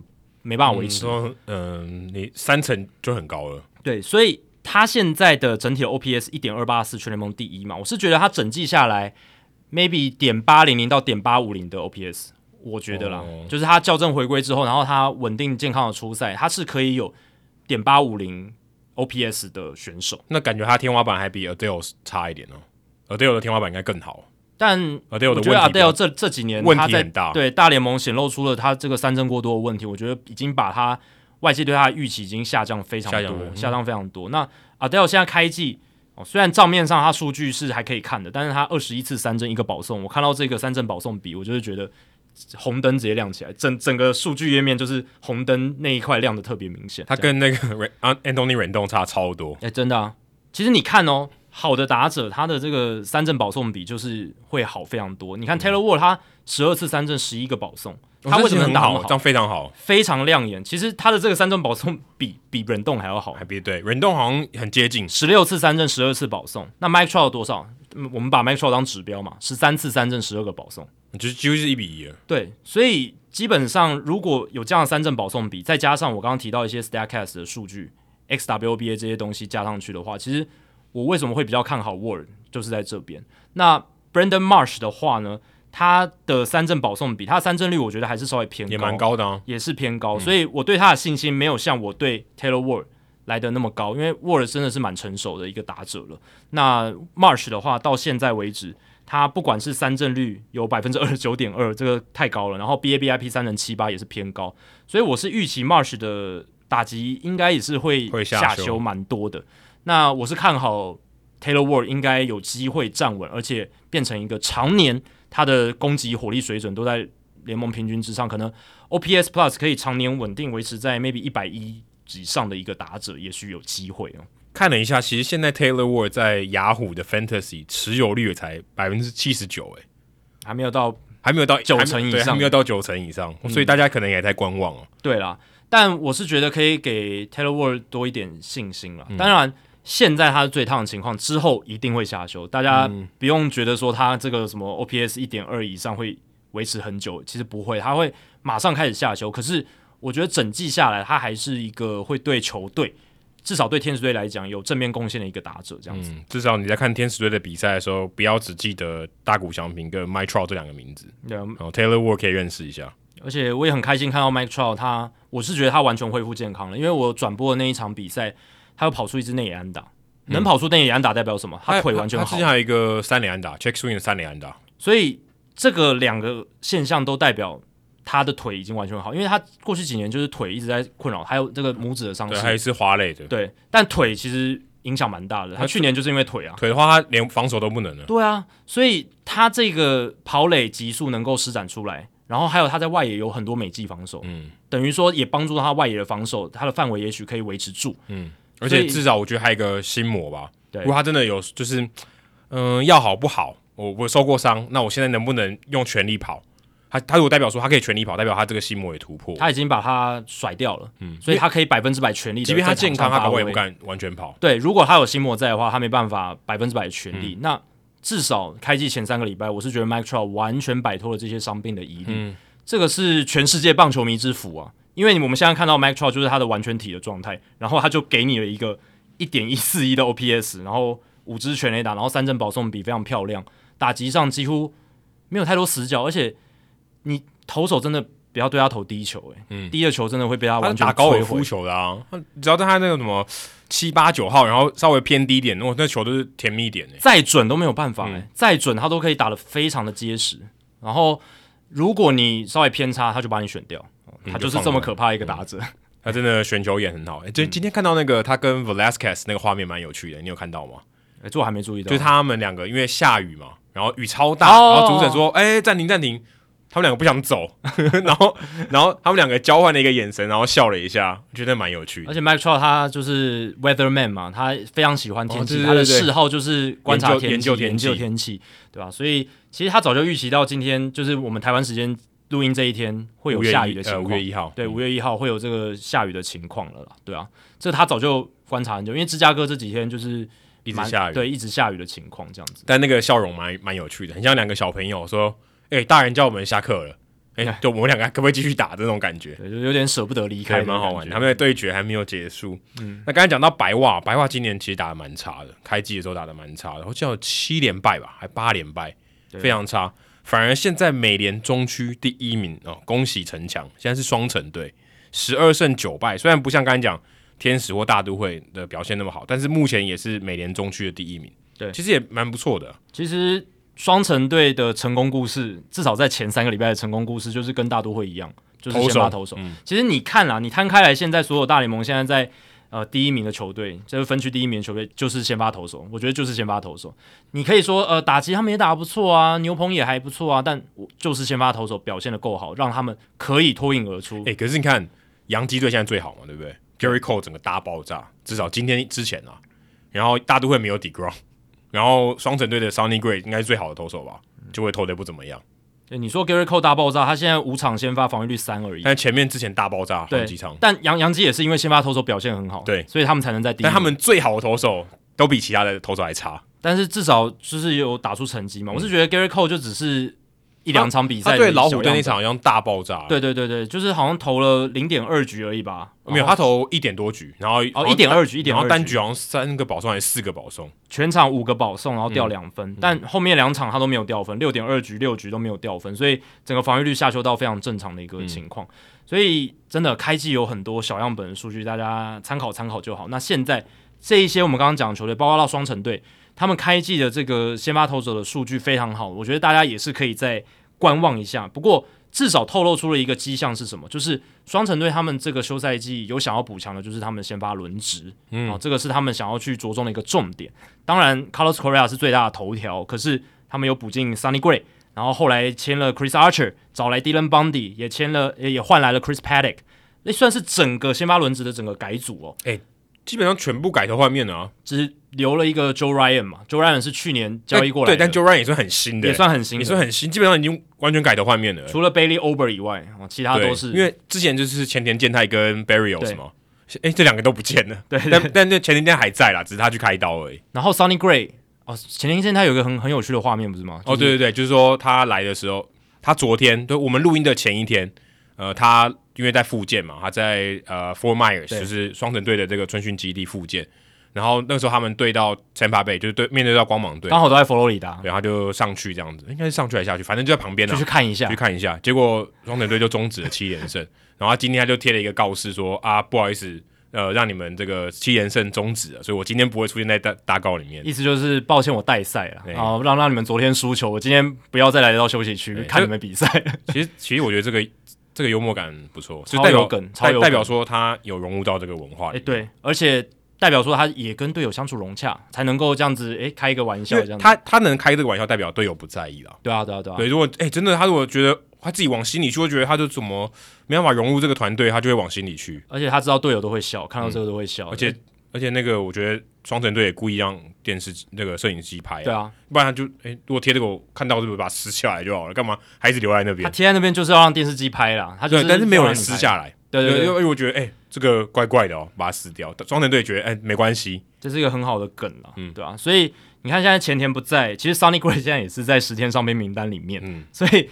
等于说，哎，你看他们球季中最重要，呃，休赛季最大的补强，Gray 反而不在这个轮值里面。他现在防御那么好，五点六八，哎，对啊，就当当然只是两场先发了，就是看看就好。但是、嗯、重点是他没有在出赛，然后结果其他有点像是你可以说虾兵蟹将哦，你可以你真的可以这样讲，因为邦迪去年很惨，对，他去年在天使队二十三场出赛，十九场先发，防御率六点零六，二胜九败。Yuck，就是就是会觉得这个实在是有点悲惨，而且我我只是觉得好奇，说邦迪居然还有人要哎、欸，对啊，我我觉得很神奇。本来想说会不会就去 maybe 日本职棒、韩国职棒了，诶、嗯欸，结果他被留下来，而且还这是首轮大物的威力，因为他去年其实 FIP 也没有冤枉他，五点五一的 FIP，、嗯、所以整个就是他被全 A 打实在是太夸张，他九十点二局就被打了二十支全 A 打，这谁受得了？所以他之前在天使队刚开始第一年不是投的超好。啊，对啊，投的还蛮好的，啊，就是二零二零年的时候，好像找到一个这个使用说明书，像是一个王牌等级的身手，所以他的东西在那里，他他有球威，他的能力是有的，是在那边的，但是他的状况起伏真的太大，嗯，他有时候其实他在精英队时期也有一阵子投的还不错啊，但后来就爆掉了，就跟陈伟那一段时间吧，我觉得还是在控球吧，嗯，我觉得可能还是在控球，然后就是为什么会被打那么多全垒打，可能就是有时候。就投的太红中了，嗯，对不对？然后、就是、然后对方掌握到势头球，对。那来到双城之后，他目前为止二点九五的防御率，FIP 其实基本上一模一样，二点九，二十一又三分之一局的投球，呃，整体看起来是呃蛮不错的。对，他跟他跟 Joe Ryan 都三胜一败，还真的蛮还真的蛮运气蛮好的。我觉得 Joe Ryan 是一个真货，嗯，他二十三局 被打了十支安打，当然这个是会上修的，但是看得出来他的诉求蛮有这个制造挥空的能力哦，嗯嗯、就是虽然球速不快，但是。就是能制造挥空，嗯，你可以说是他的出手角度也好，哦，不管是他的控球也好，这个就是他的一个新秀的一个功。对啊，或者你配球嘛，你配球也会造成呃你的诉求大大量的回空。对啊，然后 Archer 跟 Paddock 可以再观察久一点啦，因为 Archer 跟 Paddock 其实老实讲，我是觉得没有太多。什么明显的进步？我自己是这样觉得，嗯、可能就只是刚好前几场先发运气还算比较好。嗯，那 Paddock 他做的比较好，就是他没有投什么保送，可是之后嗯也很难讲，就是他在教士队的毛病。对啊，对啊。那 Chris Archer 的话，他保送还是有点多，然后也是有挨全垒打这样子，所以我是觉得可以再观察看看。但至少如果你把邦迪修好，然后等 Gray 回来，然后有 Joe Ryan，然后 Ober 其实也是一个算还堪用的投手。嗯。所以你这样子，三号四号很好用，至少前两号如果 Gray 跟 Ryan 能够定下来，然后后面这几个其中一两个能够是投出堪用的成绩，我觉得这个轮值我觉得就足以在美联中去竞争了。嗯，因为美联中区老实讲没有很强。那白袜因为伤势实在太多了，哎、欸，伤兵多，白袜好像中邪一样，蛮衰的，我觉得。Jimenez 又受伤了，又要休休六到八个礼拜，他也好难好难维持健康哦。但他那个。那个跑垒真的是一个 freak injury，哎，就是他跑一跑很卖力嘛。可他之前受伤是那个、啊、手腕哦、啊。对啊，就是不一样部位嘛。然后上看起来受伤是也算是一个很壮的人，可是很容易受伤。对，那只是好消息是 Robert 回来了嘛。然后接下来就是看他们的先发投手的部分能不能维持住，就是 Cease、Kopech 跟。Giolito 现在也回来，所以他们重要就是这三号。那白袜队。现在状况就是说，我觉得轮值深度稍显不够，然后达拉斯开口已经我觉得快不能投了。对，达拉斯开口现在状况有点惨了，嗯、但也不确定，搞不好他之后控球恢复之后，他还是一个堪用的投手。但是看起来白袜的轮值深度是有一点拉警报的。嗯，他们牛牛棚是很强，嗯、但是就是先发投手这一块，所以你看先发投手搞不定哦，就是状况有点多的球队，就是特别在四月吧，四月份对，因为四月份的话。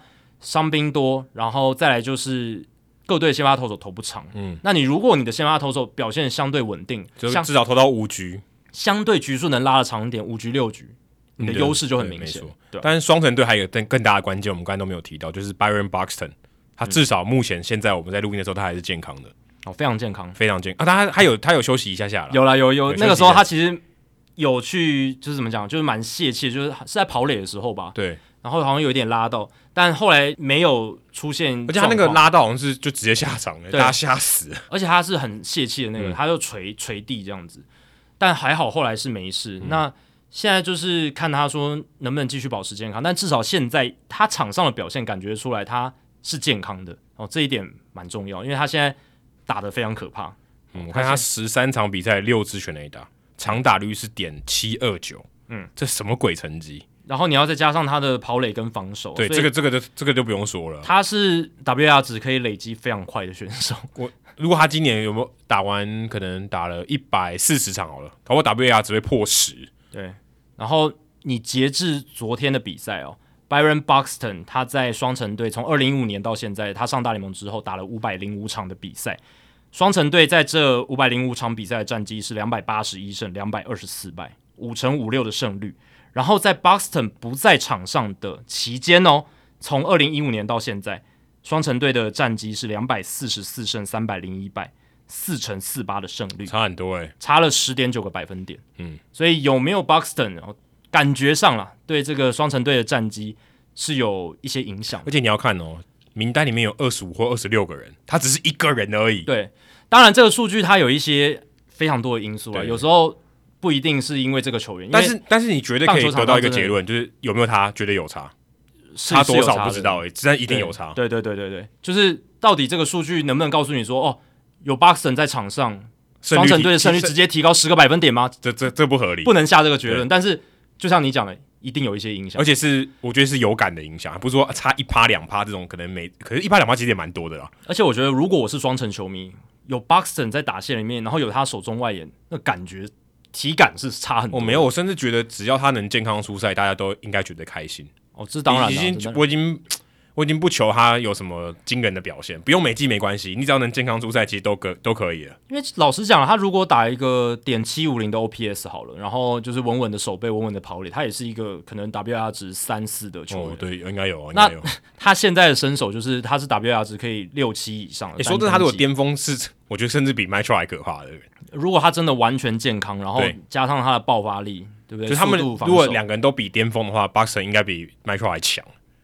但我觉得，如果 Buxton 完全健康还有巅峰的话，应该是可以打出跟 Mike Trout 二零一二年差不多的数据。二零一二年 Mike Trout 的 WR 值十点五，哦，这很夸张。那个时候 Mike Trout 就是完全体，就是有长打、有速度。那年他拿 MVP 啊？哎、欸，那年他没有拿 MVP，没有拿 MVP 是被 Miguel Cabrera 拿走了。那年他拿新人王了。那一年就是 Miguel Cabrera 三冠王跟 Mike Trout WR 值最佳这两者之间的论证，是最佳，几乎是史上前几名。就是超过十了，超过十真的很夸张。所以我是觉得 Buxton 他完全体的话也可以达到这样子的水准，但他跟 Trout 最不一样的地方就是，呃，Buxton 他的三振是比较多的，蛮、呃、多的，就是他三振率生涯是百分之二十八点八，接近三成。他没有几乎没什么保送，对，几乎没什么保送。他就是他当然就是控制球棒的能力，就是他如果要出棒然后打到球，他的破破坏力是非常强的，嗯、可是。挥空率有点太高。那 Mike Trout 这种纵使是在二零一二年，他的三振率也只有百分之二十一点二十一点八而已，就是最高那一年吗？最呃也不算最高那一年，他后来有更高的，只是他生涯就是百分之二十一左右嘛，嗯、对吧？那 Buxton 他是一个三振率本质上就比较高的一个打者，挥棒的形态也有差，有差，对，因为他我觉得 Buxton 选球没有像 Mike Trout 那么好，嗯、对，所以这会有所影响。不过不管如何，我是觉得他在巅峰而且完全健康，应该也是可以打出。单季他的守备或跑垒可能比 Mike Trout 还好吧？哦，这个这个我觉得是好的，对啊，对，这个我觉得是好的，比比 Mike Trout 更好。跑垒上面应该是狂胜，呃，速速度上是应该胜胜出，对，他的爆发力太好了，对。好，刚刚也讲到 Trout 嘛，不知道大家有没有注意到一个新闻哦，就是 Mike Trout 跟 Bryce Harper 他们在十年前的四月二十八号同一天被叫上大联盟，但是必须跟大家澄清一下哦，Mike Trout 其实他不是第一次，就是不是第一次上大联盟，四月二十八号是他第二次被 call up。他二零一一年就有喝一杯小咖啡，对，就有上去过。那 Bryce Harper 是那一天，他就是算是 debut 在道奇球场。但是那一天以后呢，Mike Trout 跟 Bryce Harper 就再也没有回过小联盟了。这已经是十年前的事情了。嗯，那当然我们不会每一年四月二十八号都来回顾他们那一年上大联盟嘛，二二零一二年。但是十年，我觉得是一个还不错的一个回头看的一个算里程碑吧，因为他们应该也还有还有下一个十年嘛，搞不好有。Harper 都签十三年的合约，现在会有，对对对。但是 Trout 会不会还十年后还在打？这个就应该也会哦。嗯，应该不一定。但是我们节目希望也可以十年后再来回顾一下他们两个上大联盟，呃，就关键的四月二十八号这一天的二十周年。对，这个是希望呃这两个球星可以打得越长越久越好啦。对，对而且 Mike 等于说 Bryce Harper 就是十年的服务年资就到手了嘛。对，就基本上名人堂的门票哦，有一角可以拿到了。啊，至少你要符合十年的年资嘛。对，我刚刚讲打越长越久越好，前提是还要 productive 啦，就是至少还是一个有产出的打者。哦、我觉得像 Cabrera 或者是 Albert Pujols 生涯尾声成绩掉这么多，其实有一点小烂尾，我是这样觉得。当然，他们后来有完成一些记录，这是一个好事。可是大家要注意哦，当他们没有完成这些记录，就是 Cabrera 没有打到三千安的时候，Albert Pujols 没有打。就是也是三千啊，或者追求一些记录的时候，有人在讨论他们吗？没有，而且大部分都是在说他们哦退步了多少，打了多差。所以其实，哎、欸，等下你不能要求一个四十几岁的人呢。但是你看看那个 Justin Verlander 跟那个 Max Scherzer，对不对？欸、你知道那个 Justin Verlander 他也是现在那个投球局数榜的第一名吗？呃，就是今年的吗？对，今年蛮夸张的，很可怕。就是他今年刚从这个。伤病名单回来，而且还是 TJ 手术，从 TJ 手术回来。哦，但是今天这个榜有更新了啦，他现在有掉下去，因为这个又有一批先发投手的先发了。可是，在投完他那一轮的时候，他是第一名的，蛮夸张的，非常扯。他开季四场先发二十六局，二十六局投球，所以平均要六局多，六局以上。嗯，那这个在第一第一个月份其实其实蛮非常多的，对，以今年来讲，其实蛮多的，对啊。所以当然每个人并不是都是 Verlander 或是 Max Scherzer 啦，必须，但也不是每个人都是 Miguel Cabrera 跟 Albert Pujols。对，搞不好 Mike Trout 跟 Harper 是到四十岁也打得很好，也说不定啊。诶、欸，对，Nelson Cruz 嘛，你可以看一下。但刚那两个都是一垒手了，这两个都是外野手。那我必须讲了，Nelson Cruz 或者是 Scherzer 或者 Verlander，他们都是非常极端的，不能够当做我们普遍来看待这些老将的一个案例啊。但是我是希望 Trout 他能够累积更多累积型的数据，然后让他的生涯看起来，就是我觉得数据表上我有个怪癖，就是觉得这个数据如果能够。更接近名人堂等级的水准，就看起来更舒服。可他就算现在此刻退休，应该是名人堂球员，已经是名人堂。他等于打两个名人堂球，不能这样讲，他至少已经打完一个了。对，但我就是希望他的数据表示可能生涯两千五百安，然后可能五百轰，然后一千五百分打点，这样看起来就是舒服。哦、如果如果、呃、安打只有两千出头支，然后可这个很有可能打出四百多，对啊，就我觉得稍微可可惜一点。但我相信五百轰他是应该。应该没有问题，应该有机会。只要 Mike Trout 不要有什么奇怪的重大伤势的话，五百轰应该没问题。两千五百安应该可以，但是三千安我觉得几率偏低。然后剩下就是看他还有什么想要追求，但其他其他其实没没有什么好追求的了。对，因为我觉得最主要就是冠军啊。对啊，他们这两个人对，Bryce Harper 跟 Mike Trout 拿了五座 MVP，但就是没有冠军呢。对。就是 Bryce Harper，他就离开了国民队之后，国民队就拿了一座冠军，所以他失之交臂。但他有 呃，算是记起吗？他自己说我们要把冠军带回华盛顿嘛？对，这是他自己讲的。对啊，他自己讲，他自己讲。所以真的就把冠军带回华盛顿，只是你不在华盛顿了。对，然后这两个人都打了十年嘛，然后在这样子的情况之下，Mike Trout 缴出了 WR 值在 Baseball Reference 是七十七点六，然后 Bryce Harper 是四十点三，嗯，其实差蛮多的，几乎是一倍。嗯，所以。你看啦，Bryce Harper 他已经是一个以他那一届选秀来讲非常顶尖、超级顶尖的球星，能够他应该真的是史上少数打这么好的状元。对，呃，他其实没有辜负这个状元这两个字，就是你水货状元绝对是太贬低了，因为他甚甚至对啊，他这已经是状元里面可能只输小葛瑞飞吧，表现非常好了。当然，状元也有像 Chipper Jones 这种打的又也很好，对。对但是我觉得 Harper 他的巅峰是超过 Chipper Jones 的，我自己是这样觉得。不管是在身势上，还有他的整个长打破坏力，哦，可惜他没有待在同一队。Chipper Jones 有，对，感觉更漂亮一点。然后 Bryce Harper 他，嗯，他年轻的时候有那种 flashy 的程度嘛，现在他到快接近三十岁，他就越来越表现的比较沉稳一点。他很少那种比较 flashy 的动作，或者甚至连火爆的场面也很少，很少。他感觉变成成熟稳重的大人，可能是跟生小孩有一点关系。对，跟他年轻那种火爆浪子的感觉，或者是那种呃很冲动的年轻人，我觉得形象已经差非常多。他虽然现在还是留算长头发吧，算吧，算了算了啊。我记得他生涯第一个在第一场比赛，还不是还脱帽跑二垒安打，哇，那个印令我印象非常深刻，当然都忘不掉。有啊，他最近几年头发也算长了，他有时候会把帽子拿下来，然后往后一甩。对，可是你记得他第一支二垒安打，他好像在道奇队球场嘛，就是他他初登场那一天，他打一个二垒安打，他不是为了要加速，他要跑很快嘛，把头盔直接丢掉，然后。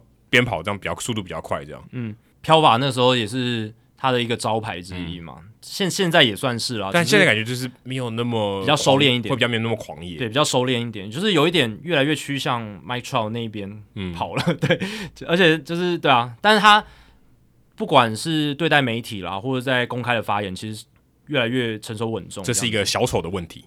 他不是讲说你在加拿大能不能喝酒吗？That's a clown question, brother.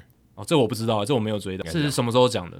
他好像在多伦多的时候，那时候说，哎，加拿大可以，你现在十九岁，你可以喝酒。哦，是是年轻的时候讲的。对对对。啊，OK OK OK，我以为你在讲最近的事情。哦，不是不是，那是他刚上来的时候。OK OK，所以对啊，就是他现在的整个发言啊，讲话什么方式越来越就是比较 Mike Trout 化，但是至少他嗯还是在国联一方之霸啦，在费城人还是扮演一个重要的打者的角色。嗯，那巅峰期。Bryce Harper 最巅峰的时候也是有接近 WR 值十的水准，只是相比于 Mike Trout 生涯前期的巅峰，他比较不健康一点。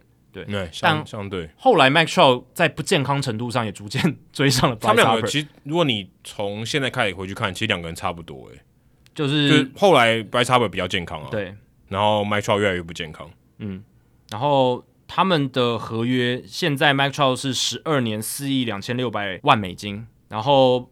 Harper 是十三年三亿三千万美金，嗯，哦，也是差了将近一亿，嗯，但是 Mike Trout 是还少了一年，嗯，对，所以呃，Mike Trout 的合约是二零三零年到期，然后 Bryce Harper 是二零三一年到期，所以他们整个生涯轨迹发展，诶，加上去没有十年啊，二零三二年还是十年，对啊，所以我刚刚才说不一定能打，所以不一定。如果在一个十年后，我们未必会看到他们，不一定啊，很很可能已经退休了。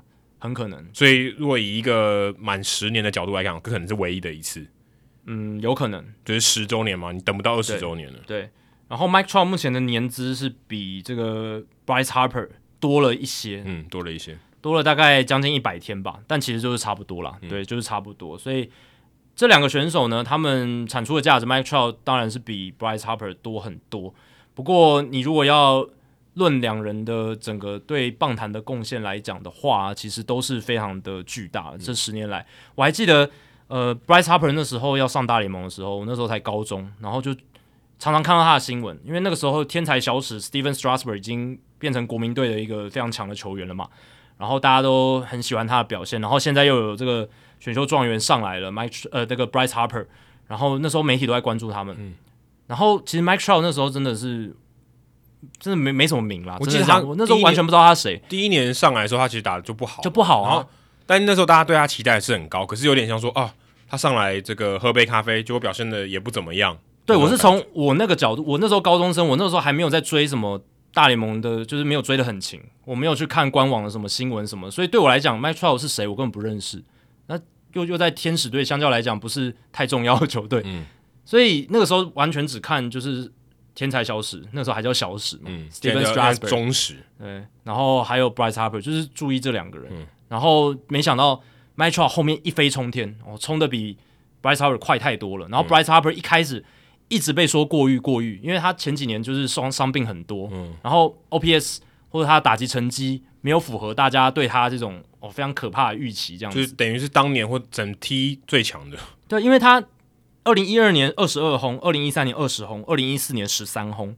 这三年来，老实讲了，他当然以一个十九、二十、二十一岁的球员来讲，你如果撇开他他的背景来看，你这么年轻的球员打成这样的成绩，OPS Plus 已经很强了，都在一百一十以上，已经很好了。可是大家因为很多人在他那个年纪根本还没上大联盟，但大家对他的标准，对 Harper 当时的标准就是我你你高中的时候报道成那个样子，对不对？大家把你写的好像是贝比鲁斯什么在世。他还在选秀之前，然后那些影片就已经出来，然后说这个是一个什么？哦，我觉得可能已经比大家在讲大谷小米还更夸张，就是这个已经是一个怪物要降临，大红人已经是全美的大红人，棒坛的大红人。他还没有一，他连甚至还没有被选，就已经是大红人。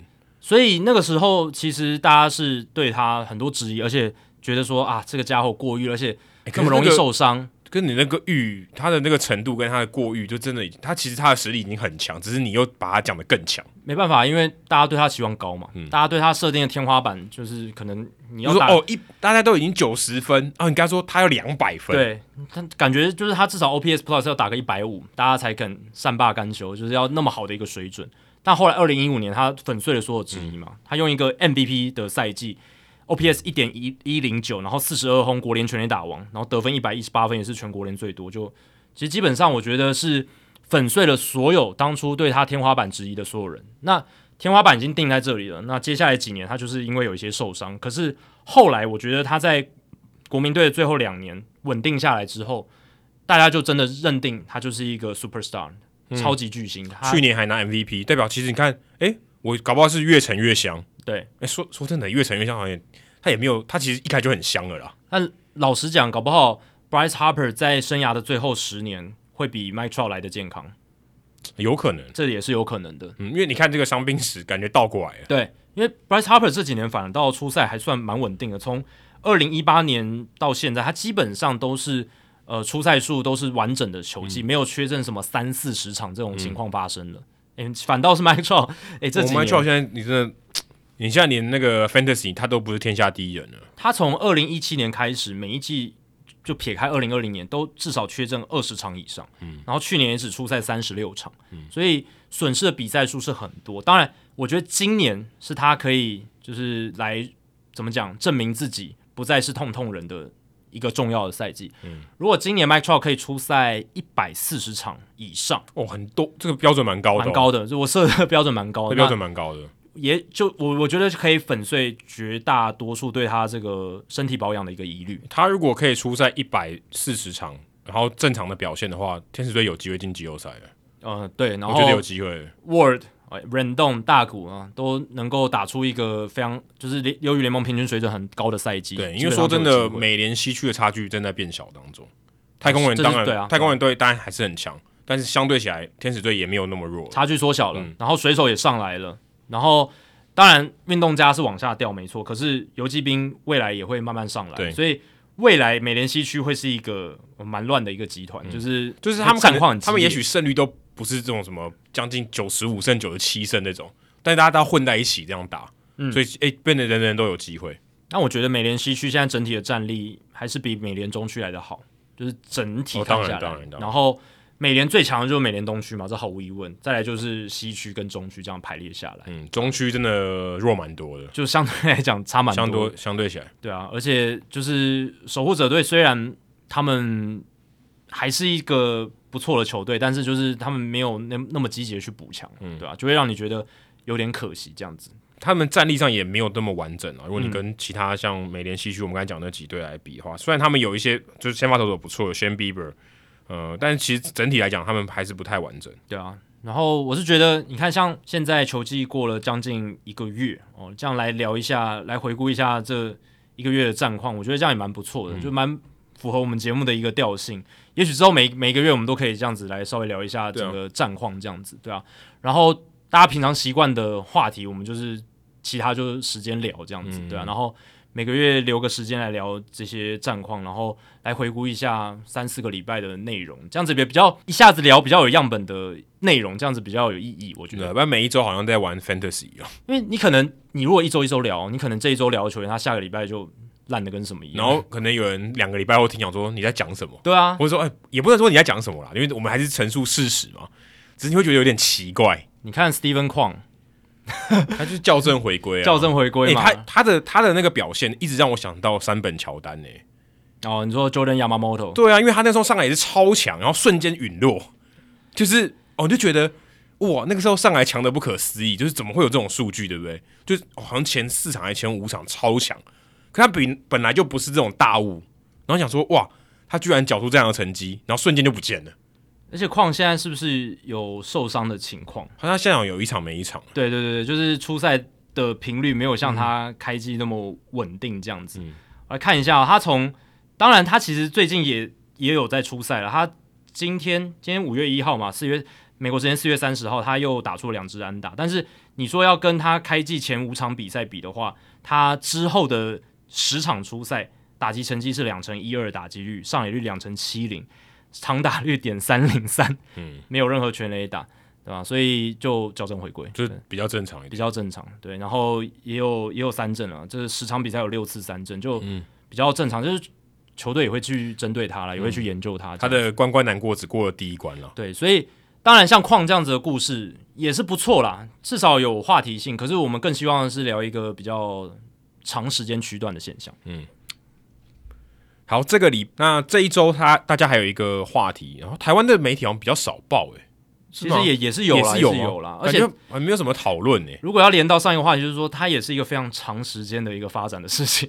哦，对，这拉的很长，拖了很久，长到我都有点忘了。哎，对，就是就是酝酿很久了，我必须这样讲。洋基队的这个哎，可以说偷暗号事件，我们不要，我觉得暂时不要用作弊啦，先说偷暗号好了。但他确实是作弊，啊，他也是作弊偷暗号了。但作弊可能会把大家好像联想跟太空人队是一模一样的情况。我觉得还是要强调，他是一个作弊，关键在于说，其实偷暗号本身是合法的，对不对？偷暗号本身是合法的，啊哦。你这样讲也没错。洋基、红袜、太空人这些球队，他是因为有作弊，用科技作弊偷暗号。应该说他传递的方式是手段是错的，是不行的。对，但偷暗号本身是合法的，就是而且也甚甚至是说，我们棒球场上。大家很喜欢去看到的一个情节嘛，就是就是说我嗯，可以斗智，对，斗智，没错，就斗智，斗智的环节，欸、这是大家喜欢。我要怎么样不让你被偷？对啊，那这也是增加了棒球的细腻度，就是我要怎么样在传递讯息上面更小心，然后怎么样骗过你。嗯，其实你你可能来偷我暗号，但我可能骗你嘛，我暗号设计的也许复杂一点，复杂一点，然后也许。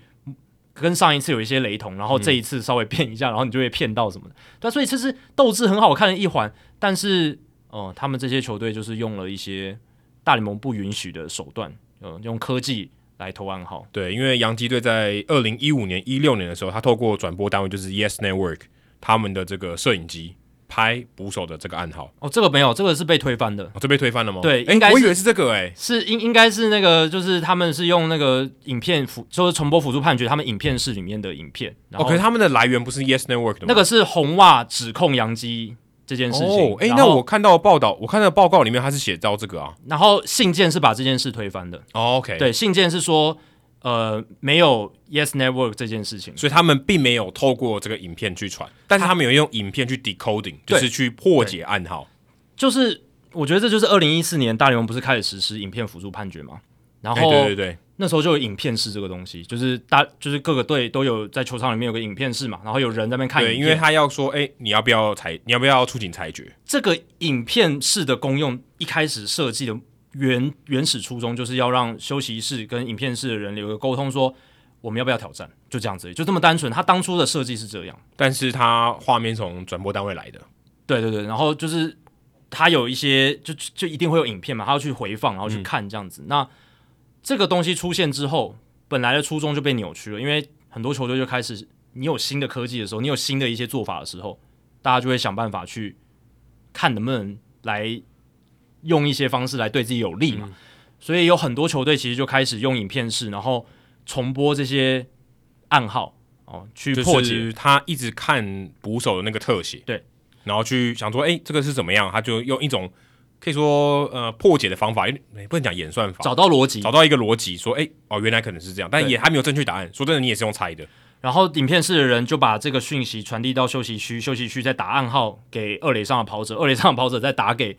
打击区的打者，对，以前是没有这一段，以前就是二垒上的跑者可能就直接打给打呃，直接打暗号给打者，因为只有二垒上的跑者看得到暗号嘛，对不对？就是看到捕手比的暗号，欸、对，你可能可以看得到垒包指导教练的暗号，就是其他人，可是能看到捕手暗号只有二垒上的跑者，嗯、那除非你的胯下直接全部闭起来，不然一定会看到。所以传统上的偷暗号就是二垒上的跑者去看捕手的暗号，然后再传递给打击区的打者，可是因为影片辅助这个。影片重播式的出现，让很多大联盟球队用这种方式去传递暗号的资讯，因为他们有等于有多的一个脑袋，可以来帮二垒的跑者来破解暗号，对不对？对，而且他等于是球员之外的人，哎，对，嗯、所以他们等于就是这，你说用科技偷暗号吗？这也不是什么多高明的科技，它等于是一个嗯大联盟禁止的事情，他没有一开始是没有明文禁止，因为他不知道你会这样子去操弄，他相信人性本善。他觉得你只会用来挑战，对不对？嗯、你要你要看一个 play 的时候，你要挑战的时候，你要做确认，你才去看这个影片辅助式的东西。但后来至少洋基队被抓到，红袜队被抓到。红袜队是用 Apple Watch。对，一开始就是洋基跟红袜嘛，然后红袜还多了一个 Apple Watch，他们传递讯息可以更快，比较，嗯、比较高科技一点，更高科高科技。洋基队好像就是打那个打电话了，对，他们是用 Dugout Phone，就是休息区的那个电话来跟影片辅助室沟通这样子，然后就是沟通不该沟通的东西。当年杨基被罚的时候，二零一七年九月，那时候我们其实节目那时候也有聊，有聊到，嗯，那时候被罚就是因为，呃，那个时候大联盟官方的说法是，就是杨基队那个错误使用了他们休息区的电话，那当时讲的就是这样暧昧不清，但是他没有明确讲说到底怎么用的，那只有或者说他们传递什么东西，哎，对对对，就是大家知道可能跟偷暗号有关，但是官方的声明没有讲的那么清楚，嗯，但是那个时候杨基就是用这样子的偷暗号的方式，就是。呃，用影片辅助室打电话给这个休息室休息区的电话，然后再传递讯息到场上的跑者。然后其实那个时候已经有很多球，二零一五、二零一六年不只是洋基啊，其实那个时候很多记者都有在传这件事嘛。一定的啊，这是一个蛮多球队都有在做的事情。不然你二零一七年太空人队这个我们也讲过很多次，他怎么会在二零一九年才爆呢？不然当下就爆了啊。对啊，然后你说做今天这个东西大家都不满，然后只有你这队在做，那一定都爆了啊。对啊，然后呃，这个信件里面就是说这一次被解密的这个信件，就是大联盟寄给杨基的这封信件，嗯、就是在二零一七年那时候寄的，那时候是没有公开的，是被密封起来的。那那时候信件就已经跟杨基讲了，就是这件事情嘛。那呃，老实讲啦，其实这个信件为什么会被公开，也是因为后来有这个 Fantasy 玩家去告。对不对？说这个联盟不公平，哎，这个不公正，有人作弊。对，他是告大联盟嘛，然后后来官司进行了很久，然后后来有要征求一个证据，就是这封信，然后这封信杨基拒绝提供嘛，然后后来法官又来来回回好几次，然后法官是判要杨基要解密的，但是杨基拒绝，然后后来又上诉，然后直到今年才。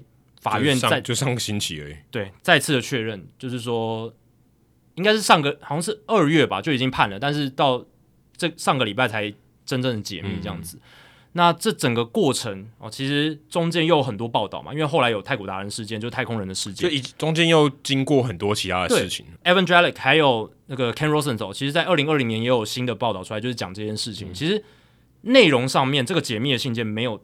什么新的东西？基本上没有什么，就是大家都知道，就是就打电话，打电话，然后你说也把那个影片的推翻了，对，所以基本上就这样子而已。他没有太多的新意，但之前洋基队他极力的要避免这封信被解密，他们一直的上诉，一直去 argue，然后会让你觉得说，哇，你动用那么多资源，你花那么多的力气，避免这封信被解封，是不是有在藏什么？那个时候大家会这样想，不过这很合理吧？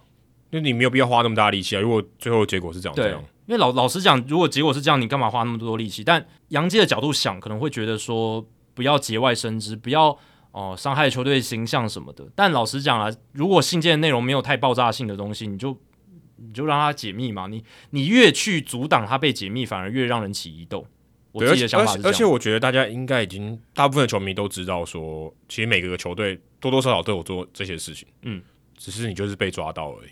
或者说当时就是有被抓到，而且我觉得为什么是杨基跟红袜被挑出来，在那个时候了，二零一七年九月的时候，这就是大联盟一贯的手法嘛，找名气大的哦，找影响力大的球队或球员杀鸡儆猴，然后呢再发出警告说，哎，你看哦，这些球队我已经有罚喽。嗯、那时候洋基虽然只罚了十万美金，很很好笑，好好像就是轻轻的碰你一下这样子，十万可能相当于 Gerrit Cole 投一局而已。对啊，大概就是。罚你零点零零一元，对，对于球队来讲，九牛一毛真的很少，甚至不是九牛一毛，九十牛一毛就没有道理诶。就是你要罚罚十万，代表根本不重要，可是明明就很重要。对，然后那个时候当然还是罚了嘛，而且他那时候有对对外就是说，你看杨继红啊他们做的这些事情，我们已经警告他不要这样做，而且红外有惩也有惩罚。我记得有对红袜好像是二零一八年才爆出来的吧，对对对，我不记得。然后什么？哎但，是有丢选秀权吧？选秀权吧？对，我记得是有罚的，而且好像那个人有被罚嘛，对不对？对对对，那个人被罚。对，就是涉案的那个人。这个、呃，就是 replay room 的人有被罚。对对对对对，所以是有罚的。但老实讲啊，认真讲，那些罚则都都是九牛一毛或者九十牛一毛，嗯、对球队来讲本身影响不大，他不太会痛。太空人的也没罚，坦白说也没罚。但他是 send a message 嘛，嗯、他就是告诉你说，哎。我很重视这件事情，然后我想要去遏制这个歪风，但显然是不管是二零一七年九月，或者是红袜的 Apple Watch 事件爆出来之后，太空人好像没有把这些东西听进去嘛。可我觉得太空人如果用一种比较歪理的方法来解释的话，他可能认为敲打垃圾桶不算科技吧？没有啊，但他科技的部分本来就不是在那里，他的科技部分是在他前面啊，就是中外的摄影取得暗号的那个过程，取得暗号的过程，对吧、啊？而且呃，太空人跟这两队比较不一样的是，他们还开发了一个 code breaker 嘛，嗯，就是他们那个时候好像还是太空人的，的应该要这样才对，这样比较有系统啊，这样比较有效率啊，啊没有人工破解有点有点不合理吧？对，就很会会出错啊，而且哪而且你的时间上哪来得及啊？对，如果你真的要作弊做到极致的话，我觉得我觉得很难呢、欸。如果你要就是他也会换，假设他会换好几套暗号嘛，对，你要用人工去破解，在那么短的时间内，因为他就一球一球的嘛。我觉得要破解也不容易，嗯，因为你在场上及时要传暗号，你速度要够快，要够及时才有用。对啊，如果慢慢一拍，就没没任何用。而且你刚刚看这个这个道理，就是他按他有摄影机的话，他打电话去问他，到他传给暗号，再传给打者，那个过程中，就算每一个都只有一秒，也不少秒，哎，对啊。所以，哎，老实讲啊，其实你他们去太空人去开发这个 code breaker，就是暗号破解系统，老实讲，并没有违反规定，哎，因为你如果是在准备工作。我收集到了一些对方的暗号的影片，我去准备的时候，我去破解他们的暗号，然后呃，比赛前绝对没问题。对，比赛前我这边准备好，然后把这些资料准备好给我们打者。那你如果没有换暗号，是你家的事吗？你原本的暗号被我破解了，那你下一场比赛还是用原本的暗号，然后我破解了，然后我去让把你打得很惨，那就是我们的功力了嘛。嗯，对，就是某种程度跟你研究球路是一样。对，那关键犯规或者是作弊的地方都是在哪？就是他用影片是当下哦，发现什么暗号，赶紧传递到休息区，然后休息区再用这种打垃圾桶的方式，然后传递给垒上。打垃圾桶还不用二垒跑者，打对他们更简化这个流程，直接传递给更有效率。如果今天二垒没跑者，刚刚杨基和红袜队的方法还做不到。对啊，而且老实讲了，哦，他可以，他可能可以用那个一三垒指导教练也可以。对啦，那其实老实讲，打垃圾桶这件事情本身也没有违法。也也没有违反规定啊，对啊，你想打垃圾桶是你家的事，重重点就是他们用科技的时候，用他们架设的摄影机，然后影片是这个才是最大的关键，是最违法的地方，对。但是其实老实讲，他们那个 code breaker 就是其实也没有多复杂，他就是用一个 Excel spreadsheet，他整理出来说，诶，他比什么的时候，哪一组可能是什么指指什么球种，对不对？他可能是第几个暗号会是他标示那个球种，它就是一个归纳法而已，一个归纳法，对。那他把它整理出来，但是他可以大大增加他们那时候在比赛中破解暗号的效率。原本你用可能用脑袋猜，可能五成命中率，我现在提高到八成或九成，那就就影响很大了。那你刚刚讲，那都是几秒之内会要发生的事情。嗯、你看暗号比下去哦，投手至少五秒内应该就会出手，嗯，十到五到十秒嘛，五到十，他可能会停一下，对不对？然后再看一下，因为他们的暗号就是有几个才是真的，对，所以你要把杂讯拿掉，就是你要判断什么是杂讯。所以他那个暗号序列出来，可能在影片室的人把资料打进去，然后马上跑出来是什么球种，然后他赶快传传到休息区，然后休息区再打那个垃圾桶，要这样子这么快才有意义。其实也蛮有效率的哦，蛮有效率。但以执行面来讲，其实蛮难的。对，咦，你说洋基或红袜那一种方式的话，真的我觉得有点太慢了，对不对？除非你是、哦对啊、我说真的，我觉得打电话，嗯，我不知道我在想的时候，觉得这哪做得到啊？就打电话有有那么简单吗？那代表说有一个人一直。一直在打电话、欸，哎，要拿着电话，对吧？这好像有点不太对吧？所以我猜这也可能是后来他们也没有继续做的一个很大的关键，就是又没有效率，没有什么效率，相对起来没有不够有效率，然后又引起一些这个比较不好的形象的问题嘛，就是一些就是联盟的斥责什么的，所以后来杨继红啊应该应该就没有做了。那至少我们手上的证据是没有的，公开的证据是没有的。那太空人是二零一七、二零一八都在做，还在还在做，对啊，所以。这就造成他们为什么被贴上最大的标签，但他们的做法是跟红袜、洋基不一样，这个还是要讲清楚。对对，这个还是要讲。执行的细节不一样，对，但精神是一样的。精神是一样。那这一次，这一次洋基的信封呃信件解密事件是大联盟当初给杨基的信件。那老实讲，没有什么太大的惊喜了。那他给我们的启示就是说，其实科技永远还是走在法律的前面了。那你如果有新的规则出来，新的器备呃新的器具设备出来，可能。你是主管单位的话，要想一些，嗯、呃，这些球队可能会有什么规避的做法啦。嗯，当然，尽量能超前部署就尽量超前部署，但是绝对没办法完整的 cover 到所有可能的小动作或小作弊。对啊，甚至你讲什么电子好球带，对不对？对啊，我觉得那个要作弊也是有空间的。如果你今天装什么一些会闪的东西，让他判断错误，诶，搞不好他判断好球带外面的东西，他也判断好球。对啊。但是有，但你主审可以改判了。但是说，也许他可以影响那鹰眼的系统，也搞不好说不定。主场球队在中外也加上加装一个什么镭射的什么发射器什么的，干干扰你的讯号，或是我在那边让你光学判断错误。哎、欸，大家不要觉得我们在天马行空乱想，这是我觉得蛮有机会发生的。或者说什么 PitchCom，我们上次有讲，虽然还有加密，问题是，我我觉得道高一尺，魔高一丈。你说今天他就是有办法破解那个加密或什么之类，他就拦截你那个讯号，那你怎么办？拜托，现在骇客多厉害，球团那么有钱，对不对？他如果私底下去 hire 一个。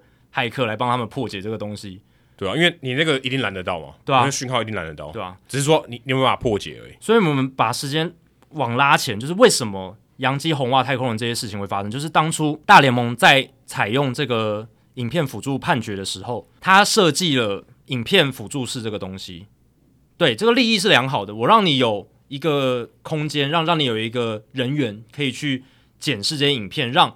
你在做挑战的时候有个判断的依据，对，不要让你乱用了，不然你说哦，我都瞎猜，刚好像有吧，嗯，大概百分之四十哦，好就用了，这样对球队来讲也不是太好。嗯，但是他没想到的是，后续这些球队可能会怎么样利用这个影片，这是一个漏洞，这就是一个漏洞。当初设立规则的时候没有写好，其实二零一七年九月以前，这个这种。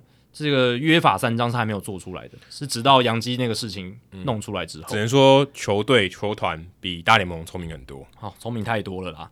大家在这个三十队竞争的场域里面，如果你是那种竞争行列里面非常高强度的，为了得到那一点点的 edge，对不对？嗯，百分之零点五也好，一点点的优势都好，他们会想尽办法去拿到。而且说真的，便宜多了，跟球员比，薪水比太便宜了。影片辅助室那个人员多便宜啊，对不对，对？Apple Watch 买几只也很便宜。哎、欸，对啊，那个对他们来讲小钱，对不对？垃垃圾桶打坏了，再再多买几个也没有问题。而且当初帮那个 Jeff Luhnow 就是太空人队前总管设计出那一套 Code Breaker，也一开始好像是助理，后来升到了好像接近总管的位置哦，嗯、对吧、啊？接近总管特助的位置，对吧、啊？所以本来是一个就是很便宜的人员，然后就之前不是还入侵红雀队的电脑吗？就 Correa 吗？哦，那个是那不同的事情，不不同的事情啊。我说你刚说的同一个人吗？不同一个人，当然不同，当然不同。那个是二零一七年的事，呃，应该是对二零一七、二零一八年的事情吧。嗯跟那个 Correa 的事情应该就是不是 Carlos Correa，是另外一个 Correa。对，是那个事件是他去回回去破解红雀队的内部系统了。他我说刚刚你说做那个系统的应该不是不是不是不是，他是一个一开始在太空人队蛮低阶的一个助理，还是什么 Launchpad 是不是？那个那个系统，我记得我们有介绍过，是吗？应该那个跟那个没关系，那个应该是他们内部的数据分析系统。哦，对对对，那这个是就是一个 Code Breaker 这样子，OK OK，暗号破解系统这样。然后聊完了作弊，我们怎么今天聊一些比较负面的东西哦？Trevor Bauer 的这个行政停职呢，算是有了一个结论，应该可以这样讲吧？可以有一个结论了。嗯，但有结论之后，马上又没结论了，因为 Bauer 提上诉了。对，对所以。呃，一个句点，原本画一个句点，然后把它涂黑，再加一撇，就变逗点。对对，对，可以这样讲吗？可以，可以这样讲。就是原本应该有一个结论呢，说 OK 好，因为之前那个行政停职一直无限延期，一直延期。美国每到期呢，就会再延展，到期再延展。就你完全觉得这到底在干嘛？就是你要么就设一个更远一点，好不好？一次设一个月嘛。你如果觉得你还要一个月，你就设一个月、啊。然后每次两个礼拜、两个礼拜这样演，嗯、就是到底在冲哪小？对，对，对。然后哦，现在终于有一个决定说，哦，Trevor Bauer 给我禁赛两年，三百二十四场。我觉得超夸张，我看到想说，啊，我是看错，两个月我都觉得蛮多的，因为说真的，他是法律上就是无罪。我们先不论你的道德观感如何，但是法律上他就是无罪，甚至是不起诉，对，甚至不起诉，连连起诉都没有，他连什么也不是 not guilty，这是个案子根本就不起诉，嗯，就代表说证据可能不足，或是就就法官就不需要审理这个案件了。英文是 dismiss 嘛，他就 dismiss this case，就是。没没有要继续法律程序这样，对，但有可能说，OK，你这个 maybe 有有时候这种情况是他可能庭外和解嘛，对不对？但是总之呢，他就不是一个法律案件了，他也没有被判罪。结果大联盟用一个可以说处以极刑的方式来对待 Trevor Bauer，Trevor Bauer 还是二零二零年赛扬奖得主，嗯，你就觉得，哎，大联盟现在这个是好像一定要把他头直接砍掉啊，让他永远不得超生的那种感觉。这个裁罚就是要判他死刑的意思，就是你把数字拿掉，他字面上的意思就是这样，死刑。因为就算两年之后回来，呃，Trevor Bauer 也我觉得不太可能被其他球队签，其他球队你怎么可能去签一个被禁赛两年的人，对不对？嗯、当然，以前 ERA 对不对？他在禁赛了那么久，然后杨基还是让他回来，主要是因为他合约还在升嘛。那这个禁赛走完的话，如果是真的就是两年，鲍尔合约也结束了，那。我觉得大联盟球队要签他的几率是不太高。那如果他要去其他联盟，就看其他联盟自己的道德标准上面的裁量，是吗？而且拉丁美洲是蛮有机会，对，可他愿不愿意去？薪水愿不愿意付那么高？而且你说其他联盟也会，我觉得也会畏惧大联盟吧，因为你还是很多要跟大联盟配合的嘛。你说今天中华职棒，假如说 Trevor Bauer 你给我你过来，我愿意付钱好了，假设愿意付钱，那大联盟说这个人被我禁赛，我以后不跟你合作了。我有中华职棒联盟就拒绝往来户，对，你跟我唱反调，因为大联盟话语权是更大的，对对，是其他联盟有种嗯需要他的必应的感觉嘛，因为他毕竟还是世界棒球的领航者。我 WBC WBC 我就不让你参加，你要不要？你就怕了，就会怕，对吧？因为对于大联盟来讲，被他禁赛的球员，他是希望说呃尽量减少他的曝光嘛。那就算他在其他地方。其他联盟可能知名度没有那么高，或者是影响力没那么大，可是他在其他联盟还是有曝光的机会，还是能发挥他的影响力。嗯、那这个就是大联盟他设立这些禁赛的条款，他不想看到的事情。这跟曹景辉的事情刚好反过来。对，刚好反过来，因为曹景辉，但曹景辉在台湾其实也没有也没有说明文说，呃，我给他终身囚监，他是被默契封杀，默契封杀。可是情况比较不一样。可是大联盟愿意接受，那就 OK，对不对？就现在反过来，变大联盟封杀这个人，其他人都不都不准给我签。对。但我是觉得啦，就算 Trevor Bauer 他想要来台湾，我觉得台湾的职棒可能也不会接受他。为什么？因为你看汉利克的事件就知道了。汉利克的事件就是，当然案子的情况不太一样，一个是有性侵女童的嫌疑，这是汉利克；保尔是性暴力，哦，这不太一样。嗯、但是我说他的事实可能呃存在程程度上不同，对，但他没有判罪了，他没有判罪，但他真的那些事情有有些是有发生的。对对对对对对对，但。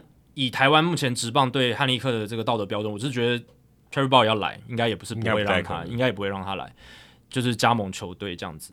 那在这样子的情况下，这个财阀是创下了大联盟设立这个条款以来的记录，甚至是有竞赛以来应该是新纪录吧。就是除了终身球监以外，就是有判数字的，这个应该是最高的场数。对，就最在上面就是终身球监了。对，在上面就是终身球监，他只差没有到最终身球监这样子。但基本上也。也也差不多了。对，那如果你算大联盟从二零一五年开始设立这个反家暴政策以来，这个也是最是前一个记录的一倍，因为前一个记录是 Sam Dyson，Sam Dyson 他是一百六十二场一整个球季，就跟邓凯威互换以后就被禁赛。对他他的家暴是蛮严重的，嗯，然后就是被拿吸尘器打老婆，一百六十二场比赛。不过 Sam Dyson 他也他也是没有被这个起诉的，他是有这个。嗯女女友有对他这个提出民事诉讼这样子，嗯、那 Dyson、欸、不是刑事哦，不是刑事，是民事、哦，是 civil 的，对，哦、是民民事的诉讼。然后 Dyson 被判了一百六十二场嘛，嗯、但鲍尔这一次是三百二十四场啊，创下了这个记录。而且很有趣的是，他并没有，嗯、呃，就是说他有直接提起上诉。过去所有反家暴政策被禁赛的球员都没有提上诉。全部都没有，只有保尔提上诉。为什么呢？是因为这一些反家暴政策，然后被判囚监的这些球员，他们其实，在被判之前，他们都会跟大联盟做协商，就是说，好，大联盟会跟你讲说，我们来协商一下，我们大概要判你几场。那，嗯，你如果愿意接受一些事情，比如说什么上课哦，或者说什么公共服务，或者什么类似这种东西，或者是当什么形象大使，什么去去去改变赎罪，对，去赎罪。那我们减轻的刑期，哦，不过这个赎罪是形象形形式上的赎罪，并不是他真的有罪。对对对对对对，就是形式不不是那个 criminal 的形式，是 pad、嗯、是那个形式上啊，对 formality 那那种形式这样子。对，所以呃，在这样的情况下，其实那些球员他会跟大联盟有个协商，而且甚至会协商说，哎，我们这个刑期虽然判八十场好了，但是我们可以回溯到嗯、呃，可能行政停职的哪一天，嗯，让你少一点嘛，因为实质上少一点，对。对但这一次，鲍尔应该是完全不想跟大联盟有任何对话哦，所以没有任何协商，直接判三百二十四场，也没有任何的要回溯。这个三百二十四场是说从他判的那一天之后才生效哦，嗯、没有任何的回溯，跟我们之前预测一样。二零二四年，对，就是二零二四年呃四月底，对不对？就是三百二十四场嘛，对吧？所以完全没有任何协商的情况下就是这样，所以鲍尔也提上诉，所以才会有上诉的情况，不然之前其实都是。诶，球员有先私底下跟大联盟有些协商，让这个场数少一点，或者是哦、呃，他就接受这个条款，嗯、这个这个判罚这样。而且我看我有去查每一个之前反家暴政策的这些案例，他们、呃、声明几乎都写一样，大联盟的声明差不多，呃、球员写的声明也差不多，球团给的声明也差不多，哦、呃，就是说对一个范本，对。球团就是会说，哦，我们百分之百支持这个大联盟的反家暴政策啊，然后我们呃会就是要不断的去教育球员啊什么的，然后球员就是说，哦，我尊重这个大联盟的 判罚，反正我知道错了。对，然后大联盟 Rob Manfred 这边他就会写说，我已经看过了所有的证据，然后根根据证据的结果呢来做这样子的一个裁罚，这样子，这个都是制式的。这一次其实也不例外，只是鲍尔他的声明跟其他的球员都不一样，哦，他说。大联盟的调查的结果，嗯，这个百分之百就是他完完全不认同啊，他要他要做这个上诉这样子，对吧？所以他的 case 真的跟其他的球员完全不一样。可我觉得有一个先决的基础是他的影响力原本就很大。对啊，对大联盟觉得你这个影响力这么大的，如果我让你高高举起，轻轻放下，对我来讲可能也可能也不好。只是这一拳打的真的蛮重的。对，其实我觉得已经重到想说这个有点。我我甚至都怀疑哦，就是道奇队就是说，哎、欸，你这个给我罚重一点，我也不想要用这个回来了，我要我要我要理赔，呃，我这个就是一个我没办法控制的损失，所以我要理赔。如果今天你让他，呃，可能罚个半年好了，他还回来，我还要付他薪水，我也难看。我觉得道奇队一定牵一定牵涉其中，因为这个三百二十四场蛮针对的嘛，就是道奇队合约就是二零二三年结束，那基本上就是、嗯、就是这两个球季，对不对？就是就这两今年球季跟明年球季都不要给我上。对，然后而且不用付他薪水。重点竞赛最大的重点就是没有这个服务年资，也没有薪水，嗯，这个非常非常重要。所以，他服务年资已经不需要了，他不需要了。对，对他来讲他已经不需要了。但就是薪水这部分嘛，薪薪水是对球员很重要，对球队也很重要，非常非常多，好，对，呃，七千多万吧。对啊，而且还有就是球员名单的位置，嗯、对不对？他被禁赛的话，他就是被放到 restricted list，嗯。那 restricted list 禁制名单不占四十人名单的名额，所以我可以再把一个小联盟投手拉上来，我可以再练一个新的人，你多百分之二点五的战力。机会成本嘛，我们之前聊过，就是球员位置这件事情。你如果卡一个包尔在那边，好，他 他如果真的呃没有到三百二十四场，最后还回来，那你就像你刚刚讲的，尴尬，还要付钱给他，然后回到场上，你也不知道该怎么用他，队友不知道跟怎么跟他相处，教练不知道怎么跟他对话，这个问题都超大。对，所以等于是我觉得这个三百二十四场也是帮道奇做一个解套。就是只是只是说，我们到底能不能怀疑道奇队参与多少？对，这个我们不能多少？我们只能绘声绘影的说，因为我们没有证据。但是你，但你会想说，如果他没有参与其中，然后还判的那么重的话，那那大联盟跟道奇队的关系也太好了吧？对啊，我必须讲一下过去的案例，因为我们要从以前的案例还有他们先例来看一下这次量刑它的标准到底在哪里嘛？过去大联盟我去查了所有家暴政策有禁赛的球员。只有两个球员有起诉，只有两个。那他们的名字叫做 Hector Olivera，以前勇士队的球员。哦，然后这现在已经消失了。对，还有一个 Jose Torres，一个圣地亚哥教士队的球员，这样子。那 Hector Olivera 他是有判有有起诉，而且有判刑哦，九十天。哦，有去坐牢，有去坐牢的。然后他是企图伤害和殴击罪，就是有打人啦。他攻击一名女性，他是写 acquaintance，acquaintance 通常是指不太熟的人，嗯，不太熟的人。对，有人对，但还是有受到这个反家暴政策去禁赛。当初 Olivera 是几场？是八十二场，嗯，一半。所以一个被判九十天坐牢的人，他在这个家暴的政策里面是被判了八十二场啊，呃，就是，啊，这个这个还是有罪的，这是有罪的哦。那另一个是。刚刚讲 Jose Torres，他是在二零一八年六月八号，呃，这个被禁赛。那那个时候他也是，他不止一项罪名，他是拿对同居女性挥舞这个手枪，哦，有这种威胁威吓这样子的一个动作，嗯、其实也是蛮严重的。Chapman 也有啊，呃，但 Chapman 他没有对着人了，哦，他是对着那个呃那个 garage 就是车库开八枪这样子，但是他应该是没有对着人，对着人，我觉得那个应该就不。但挥舞也没有对着人啊，不知道。Jose Torres 有啊，哦，他是挥舞。我刚刚讲就是对同居女性挥舞手枪，哦，就是有这样做这种有可能要对他开枪这个动作，哦、这个这个差距蛮蛮大的。那这个的话，就是他后来获得两年的缓刑，哦，没有真的坐牢，可是两年的缓刑，这个也蛮，你看下来也算蛮重了吧？有被起诉，而且有被判缓刑这样子，对吧？他就是有前科的啊。然后后后 e Torres 被判了几场？是一百场，很重，嗯、对比 Olivera 更重。一百场多十八场，多十八场。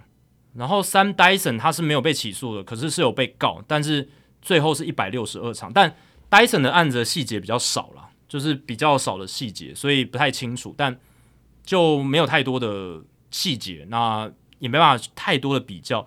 但你看，像 Ozuna，Marcell Ozuna，他最后是，他最后有被禁赛吗？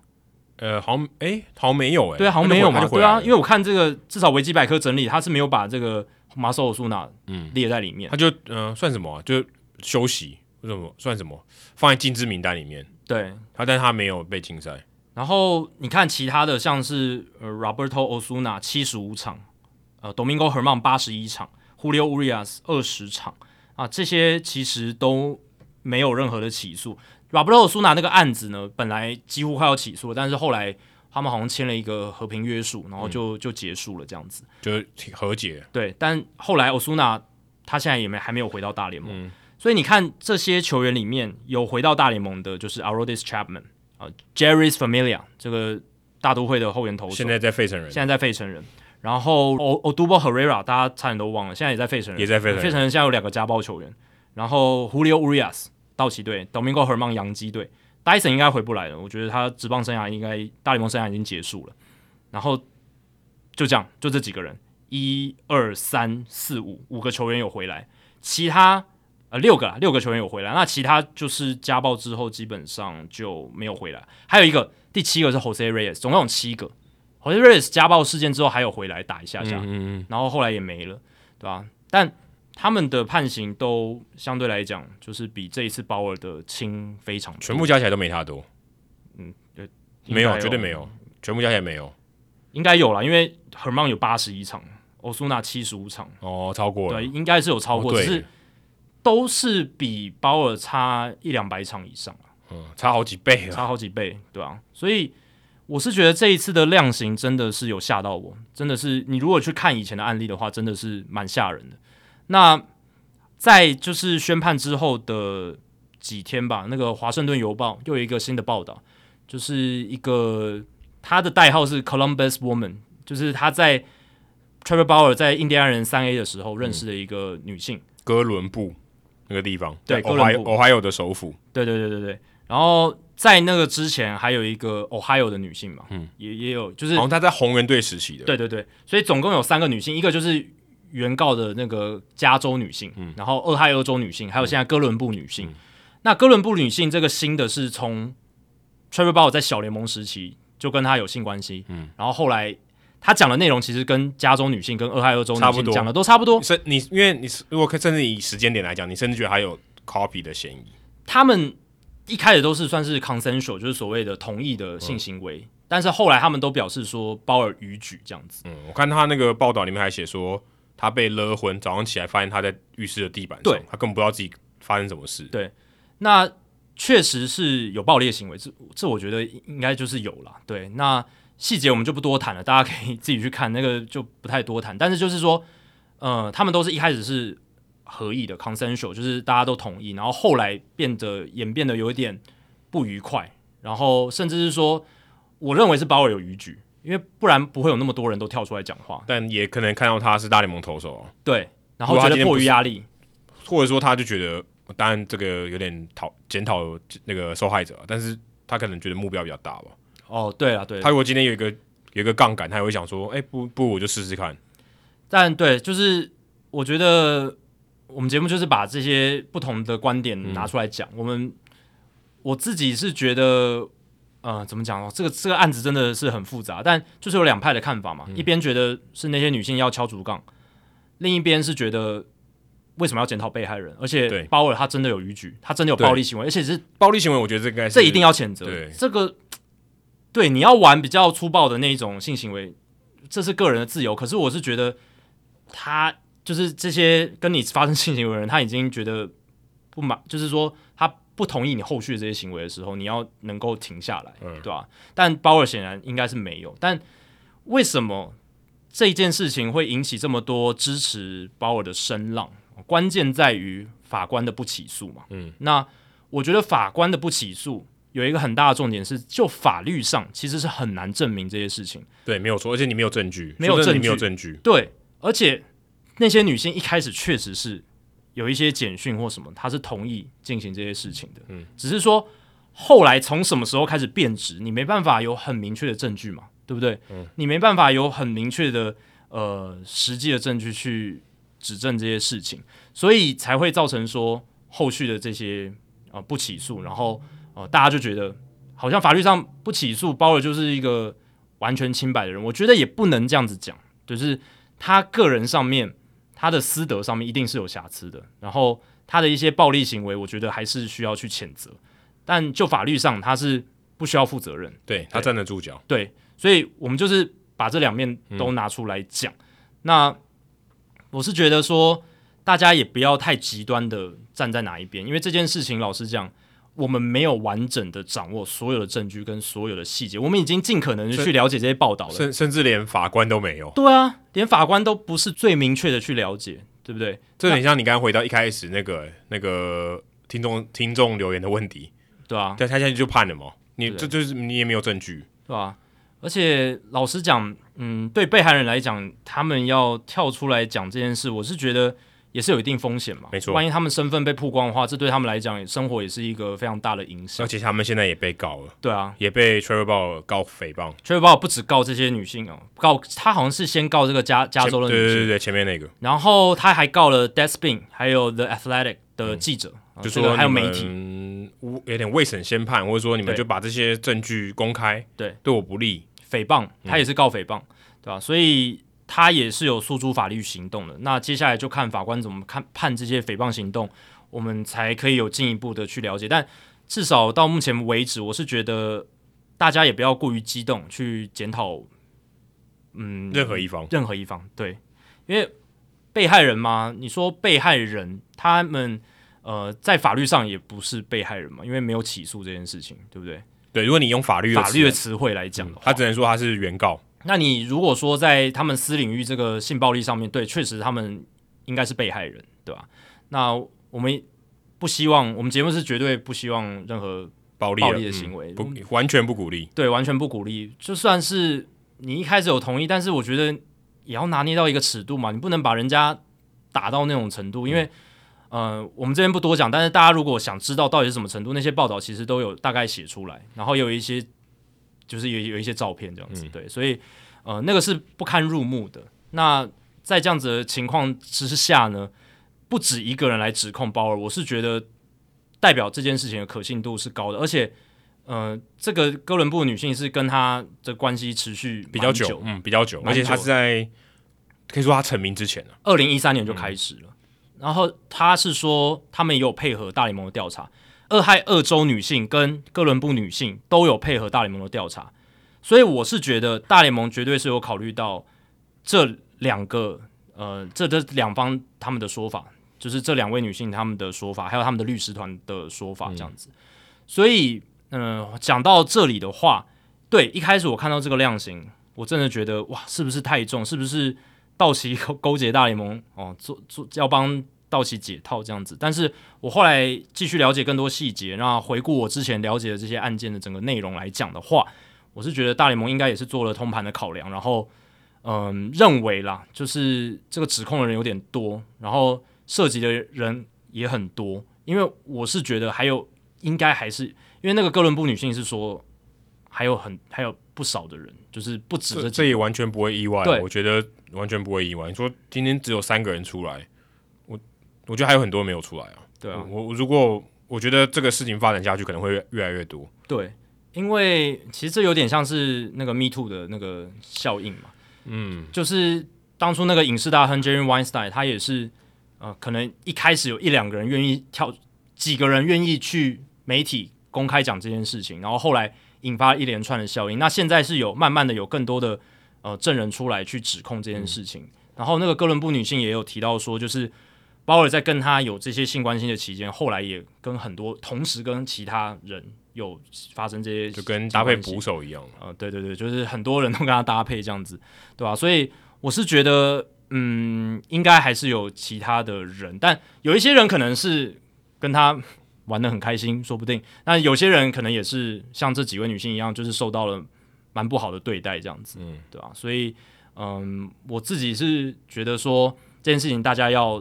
多听、多看、多了解，不要太快就下一些太激烈的言论去论定，这样子。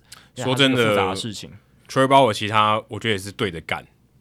他其实可以选择更低调一点，但他选择不要，他要硬干，他硬干。不管他诉诸法律，或者他在 YouTube 上就说我还可以投，为什么要这样子，对不对？嗯、如果今天说好，我就已经要退休了，好，你就顺势，就像有点像 ERA 这样子，嗯、你就让你走，对不对？让你呃怎么讲？送你送你一程这样子，对，他就没有，他明明还在巅峰，还可以投二零二零年才拿赛扬奖。你现在这样做，其实我觉得大联盟损失也蛮大的。他原本可能是一个可以 promote 的人，很有个性的人，很有特色的人，非常可以 promote。我们之前聊过非常多次，鲍尔如果正就是没有没有这些丑闻的话，以他的聪明程度，然后他在公关操作上面的成熟度，哇，这对大联盟来讲是个多大的加分。对，而且他这有点自发性的嘛，对啊，他的这些也不是大联盟去。呃，去请他这样做的，所以其实对大联盟来讲，或对整个呃棒球产业来讲，其实我觉得蛮伤的。先不说他做的事情到底对不对啦，可是你看他被禁赛两年，基本上是死刑。死刑。嗯、那这个当然，如果他今天上上诉，我说哦，他能能挽回多少，我是不知道，我是觉得很难了。我觉得就算能够减刑，也不会减太多。对啊，他也只是、嗯、只是争一口气而已。嗯、那就我我是觉得 大联盟现在这样做，呃，也有点玉石俱焚。就是好，这样真的好吗？就是你呃，当然还可以选择一个。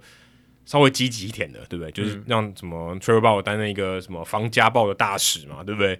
啊，也可以这样正面的做。他显然选了另外一条路嘛，就把你封杀到底，你就再也不要出现在大联盟赛场上。对，我觉得有一个可能性是，为什么会判那么多场？是因为你看前面的案例哦，大部分这些家暴案例都是涉及一两个人，不会太多，顶多大部分都一个人，就是亲密的女友或者是老婆，对不对？或者一个女性这样子哦，所以做这样的量刑。但鲍尔这次事件是，我觉得他们在调查的过程中发现，哇，怎么雪球越滚越大？哦，调查完这个之后，这个再说出很多其他的人。端午节还没到，先拉出一串粽子，一串粽子这样拉出来，他们觉得哇，怎么越拉越多，越来越拉越多？所以他们觉得我们要先设一个停损点，我们这一趴我们就要把鲍尔打死，不然的话后面会更惨。我我猜有一个可能性是这样，当然我不能百分之百确定，这是我个人的臆测，但是我觉得一个可能性是是这样，不然。大联盟他他也不是笨蛋，他也知道这个三百二十四这个数字丢出去，大家会有多大轩然大波，对不对？就是、呃，这样好吗？就是我们讲说，我这也太重了，比前一次的判例最大的最高刑度的判例直接直接多了一倍，耶，而且比禁药所有的裁罚都还要，除了终身禁赛以外都还要多。所以我知道，我我觉得大联盟也不是白痴，他们知道他们这一次判罚的一个重要性，所有人都在看，所以我是觉得一定是他们掌握了，他们觉得。完全不可以发生后后续这些更更多的事情。可是你说那个证据，法官都没拿没有拿到证据，大联盟当然拿到证据，我相信只可能跟他一样多而已，对吧？但就但他们大联盟的调查就是独立于法，对，就是司法机关，但他可以做自己的判断。因为司法机关它有很大的限制，是它有一些证据的取得是要有一些合法，要一些符合程序，要合法取得，要有这个程序正义嘛，对不对？但大联盟的独立调查不用，他是他有时候请一些私家侦探什么，他们当年调查 ERA 的方式多么的卑劣，对不对？他们也说真的也不用公开他的方式，对，嗯，因为他们就是一个私人单位嘛，嗯，他是家规嘛，对，就是联盟的规定。诶，大家不要把大联盟当成一个什么公家单位，当当成一个什么，他要有一个什么调查的公正性，他他其实就是一个，他可以请私家侦探，他可以有个独立的调查单位，他可以请一些退休的警察、退休的那些检察官什么来帮他调查，这是可以的，而且。这是他们自己的家，就是你刚刚讲家规，这是他们跟那个球员工会多重都可以。对，这是他们跟球员工会谈出来的反家暴政策嘛，对吧？这也是球员工会同意的，所以他们想要怎么做，这是他们有自己的裁量权。那在这样子的情况底下，我是觉得他们掌握的证词或者是他们看到的东西，我觉得会比那个就是另一方就是那个司司法机构来的多。然后再来就是。鲍尔就是跟联盟对着干嘛？他总要看、嗯、这个，这个我觉得是不爽很久。嗯，所以我我我觉得前面的这些家暴的案例里面呢，这些球员他或许态度都会变软，然后就说：“哦、好，我们配合你的。”声量就没有那么大，其他人这些声量跟鲍尔完全不能比。他们都对，也没有任何一个赛扬奖得主啊。他们就想说：“哦，这个事情赶快过去，我还想打球什么的。啊”但鲍尔不一样，他已经老实讲啊，他赚钱也赚够了。那他现在就是要争一口气，你刚刚讲，还有就是要跟联盟对着干，他想要证明自己是对的。那你觉得有可能整件事情有一个大转换吗？就是如果今天这个剧本，假设我们现在讲说他就是被禁赛两场好了，然后真的上诉也是，先不讲哈，他要上诉好，就现在停在这个上诉的这个过程中，他有可能大翻盘吗？我觉得很难诶、欸。我觉得，所以意思就是说 Bauer 就要即将消失在地球上的棒球界里面。我职业棒球界好了，感觉墨西哥联盟会给他机会，但我不知道他自己想不想打。但是我是觉得消失于大联盟球界这个几率是很高，非常非常的高的，对吧？就是所以现在如果如果以结论来说，嗯，你要么就是赌自己的球队，就像 Pete Rose 一样，就几乎是终身球监了，你永远都没有机会，再也不给你机会，你也不可能执教嘛，对不对？要不然就是你有性暴力，你就永远拜拜。这样讲有点怪哦，太空人队的人都没有人发生任何事情，但这比较不一样啦，因为就是在球场上作弊这件事情，老实讲，你没有危害到任何人的安危嘛，对不对？但性暴力这件事情牵扯到了肢体暴力，可是可是性暴力这件事情对于大联盟来讲，最伤是形象啊，比赛的 integrity 没有差，对对对对对，对啊，就是不不同的两个层面嘛。所以它是比赛的公平性，所以我可以说他，他是它它对于形象的影响，可能对于 integrity 还更更看重。对，如果以罚，如果以单纯的罚则来看的话，好像是这样的逻逻辑就是这样啊。我我我认为形象，我呃棒球的 integrity 可能还小于我联盟的形象，或者是说，你看，因为之前 ERA 的禁药事件，他其实罚的也更重，也蛮对。可是禁药是一个。禁药是影响比赛的公平性啊，对，可是他也他已经够久了，就是你这个已经不是什么，就是前期的这些对。初犯的。然后禁药还有所谓也也是健康安全问题了，因为如果大联盟太多球员用这些禁药，会让拉丁美洲的球员或是一些小球员愿意铤而走险，铤而走险，愿意，如果你罚的不够重的话，会越来越多人可能会会这样做。那这些就会影响到那些人的人身安全了嘛，因为他的健康会受到很大的影响。这个是大联盟也要阻止，所以这一次的量刑就可以知道说大联盟。某种程度上认为哦，这一次的这种性暴力事件，比比赛公平性还有这种禁药的人身安危来得更严重一些。会会不会以后假设又有发生禁药的或是家暴，就一直叠加上去？但我必须讲，或是以后有可能有人发三剂的。对，但我我必须讲，禁药还是比较严重一点，因为禁药还有三证条款嘛。哦，对，而且他还有终身禁赛，这还有一个差别啦，就禁药。发展已经够久，对了，所以如果你我已经提醒你这么久了，你还给我犯，那就是笨。对，那家暴到目前为止是还没有所谓的终身禁赛的判例出现。而说真的，而且他这个家暴的条例没有够久。对，你说以前一五年而已，到现在以前的球员搞不好也有啊，你你不可能追溯既往嘛，对不对？对，对，对，对，就没有发生这种事情。那你说禁药有多久？其实也是二零零六年才开始啊。哦，至少比家暴久啊。对，比家暴久。那但我刚刚想到，为什么家暴现在还没有判终身囚监的呢？因为如果真的严重到就是要起诉判刑的话呢，你看像 Felipe Vasquez，不知道大家还记不记得这一位投手？嗯，现在他摇头娃娃还在我旁边呢。海盗队嘛，然后这个终结者，我去，可以飙到一百英里的左投，非常的强。但是他因为性侵十三岁的青少女，被法院判刑两两到四年的刑期，嗯，所以他现在在坐牢。嗯，所以大联盟也好像也不用判判他囚监，他的球他的球球呃球员生涯已经结束了。哎、欸，可是可是，如果以实际上，他还是可以回来打球。哎，大联盟有规定前科的人不能打吗？应该也没有吧。但不会有人签他，但他可以打，对，应该应该是可以打，但不会有人签他。如果回来，但我我觉得如果回来，大联盟会判他囚监的，他会反反家暴条款，哦、再判判他一个。就是你来，我就出一张牌。对，我觉得 Vasquez 这个案子可能是终身囚监。对啊，但如果要判，但但没有判，没有判，没有判。对，因为法律已经先先让他进监牢了。哦，对。嗯所以大联盟这边，而且是两到四年，不是像 Oliveira 九十天而已，不情况不太一样，对吧？那保尔这一次是三百二十四场，但也不是终身囚监嘛，就是定义上还不是终身囚监，两、嗯、年这个量刑是非常的多。但我觉得我们节目至少我的立场啊，就是谴责暴力哦，这种暴力的行为。然后其实对方已经说已经不 OK 的，那就是这种暴力都不要。那剩下的我们就是把我们刚刚讲的几个对立面、几个不同的看法、观点，而且我是看到外国网友的风向是真的就是一半一半了，真的有一部分是真的觉得，呃，那些女性也要负一点责任。那另一部分是觉得说，你们这一些人怎么可以认为保尔的行为是合是 OK 的，嗯、OK 的或者说也不知道不用说合法啦，就是你能接受吗？这样子对啊，你能接受吗？这样子你的道德标准这么 low 吗？对，有有很大一批人是这样，就是。对啊，确实，他们一开始是同意这个性暴力，可是后来走偏的时候，保尔没有停下来。那这样子，也许我们如果要用一个高的道德标准的话，这个是比较不符合的。但我可以确定的是，球团的道德标准肯定很低。哎，对，因为我不认为你要签一个一年年薪三千多万的投手，这些事情你没有搞清楚，我觉得完全不可能。就你一定都知道，呃，不管是以前的印第安人队，或是后来的道奇队。我觉得就是姑息养奸，就他们也很能忍，然后也都没有让这件事情爆出来。对，其实如果你回头去看的话，其实这也蛮可怕的。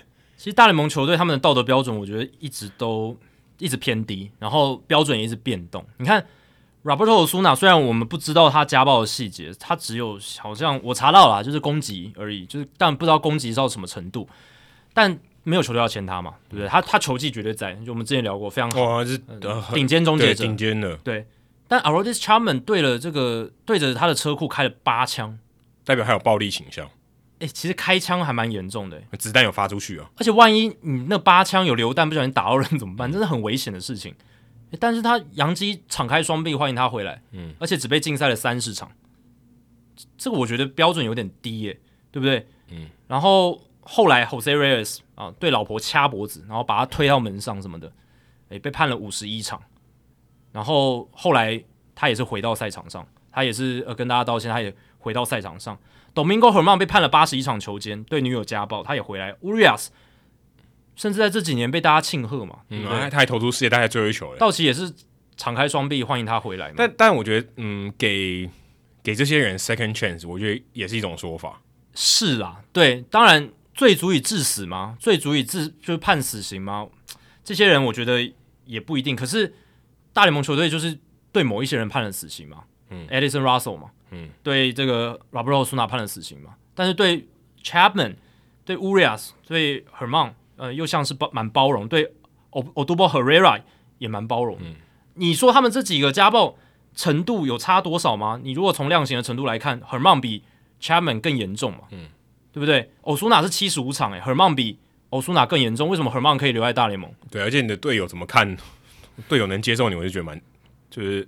大家也是被金钱蒙蔽了双眼，所以老实讲，道德的标准相对是低了，相、嗯、相对是低。就哦，你这个会跟你老婆对你老婆开枪的人，我跟你同一队，至少是同一队吧？名义上绝对同一队嘛。对。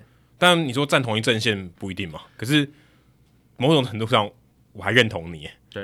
然后大家不是讲吗？嗯，什么双重标准？大联盟双重标准，球队双重标准。我觉得不是双重标准，是多重标准。哦，就跟最近有一个电影什么差的多重什么的。对对对对对对，就就太太没有一个章法。没有啊，我觉得有标准的，就是钱哦，就是战力大不大牌。嗯，对对对，球队重不重要？所以结论就是 Trevor Bauer 够大牌，所以他处以极刑。但欧苏纳对各队球队其实都可以做出贡献的一个选手啊，对啊。但对杨基来讲 h e r m a n 跟那个 Charman 真的很重要，嗯、对不对？在不管是 h e r m a n 被判刑的当下，我是说球监啦，还是 Chapman 被判球监的当下，其实他们都很需要这两位选手。没错，非常需要。Chapman 现在回来跟正常人一样，就正常的球员，甚至是被 celebrated，对，对待遇上面也没有差，没差。对啊，也不是什么落水狗，大家也不会主动去提起这件事情。打得够好就可以。但说真的，我觉得这样。嗯，就是他他在场上他脚做该做的事情，那场外他的事情，你可以有其他的评断，但是联盟他当然也可以有自己的法则，这也这也没有问题。联盟可以设自己的道德标准，啊，没有错。他他认为说，说真的，就像以前种族隔离政策，你也不能说对不对？他也是他就是要这样做。对，你你你你不合法，对，可是他就是他的联盟私人联盟，你能怎么办呢？对啊，其实我们球迷除了骂，除了去检讨，也不能怎么办啦，因为。这个大联盟他们就是可以设立自己的道德标准，那他的标标准变来变去，或者是他其实有一套很有逻辑的标准，只是因为我们外界雾里看花嘛。因为老实讲，这些家暴案件我们没有完整掌握所有资讯。对，嗯、那大联盟他们有没有完整掌握所有资讯，我也不知道。甚至可能世界上没有人有完整资讯。可是至少大联盟掌握的资讯应该比我们多，嗯、因为他有他有设去调查嘛，他有去调查，他有花力气，他有花力气啊，他有花钱请人家去查嘛，对不对？嗯、那我们只是看媒体的报道，对不对？那。这个落差还是有点大，所以我才会讲刚才那个可能性，就是大联盟真的在这一次的鲍尔案件里面，他们看到了一个，如果真的让他有机会回来，一个不可挽回的后果，所以他们才会直接几乎宣判他的死刑。我说，如果他掌握更多证据的话，然后或者如果太多证据被爆出来，对不对？但是这个也挡不住啊，挡不住的。Trevor Bauer 现在赢这个话语权还蛮大的，应该是说这些证据应该如果有机会，如果那些被害人愿意。讲他们可能会被爆出来，但是呃，鲍尔他如果还持有在大联盟的影响力，然后继续回到赛场上的话，这对联盟的形象，他们觉得是一个哦非常可怕的事情。所以其，其所以他要把这件事情的可能性消除，才这样做。但其，实有可能呢、欸，就是他发动一个公关战，绝对有可能呢、欸，把大联盟往死里打都有可能。他现在就没，他现在已经 nothing to lose 了。对啊，他现在就是要跟你拼到底，对不对？对啊，我看一下现在。YouTube 更新很频很频繁诶，可能也是为为为了之后那个 Washington Post 那个报道一出来，直接开那个就抨击，对，直接用那个影片回复哎。嗯，他们是承认鲍尔跟哥伦布女性有关系，嗯，但是不承认它里面的一些负面的指控。对，没错，对他他们是这样讲的。对，当然他的法法律律师团一定要这样讲嘛，不然怎怎么怎么对得起他们？但他们得到的薪水，对，但他有选择，他可以他选择可以完全不回应的，这是他的选择，所以他选择就是要对跟你对着干的。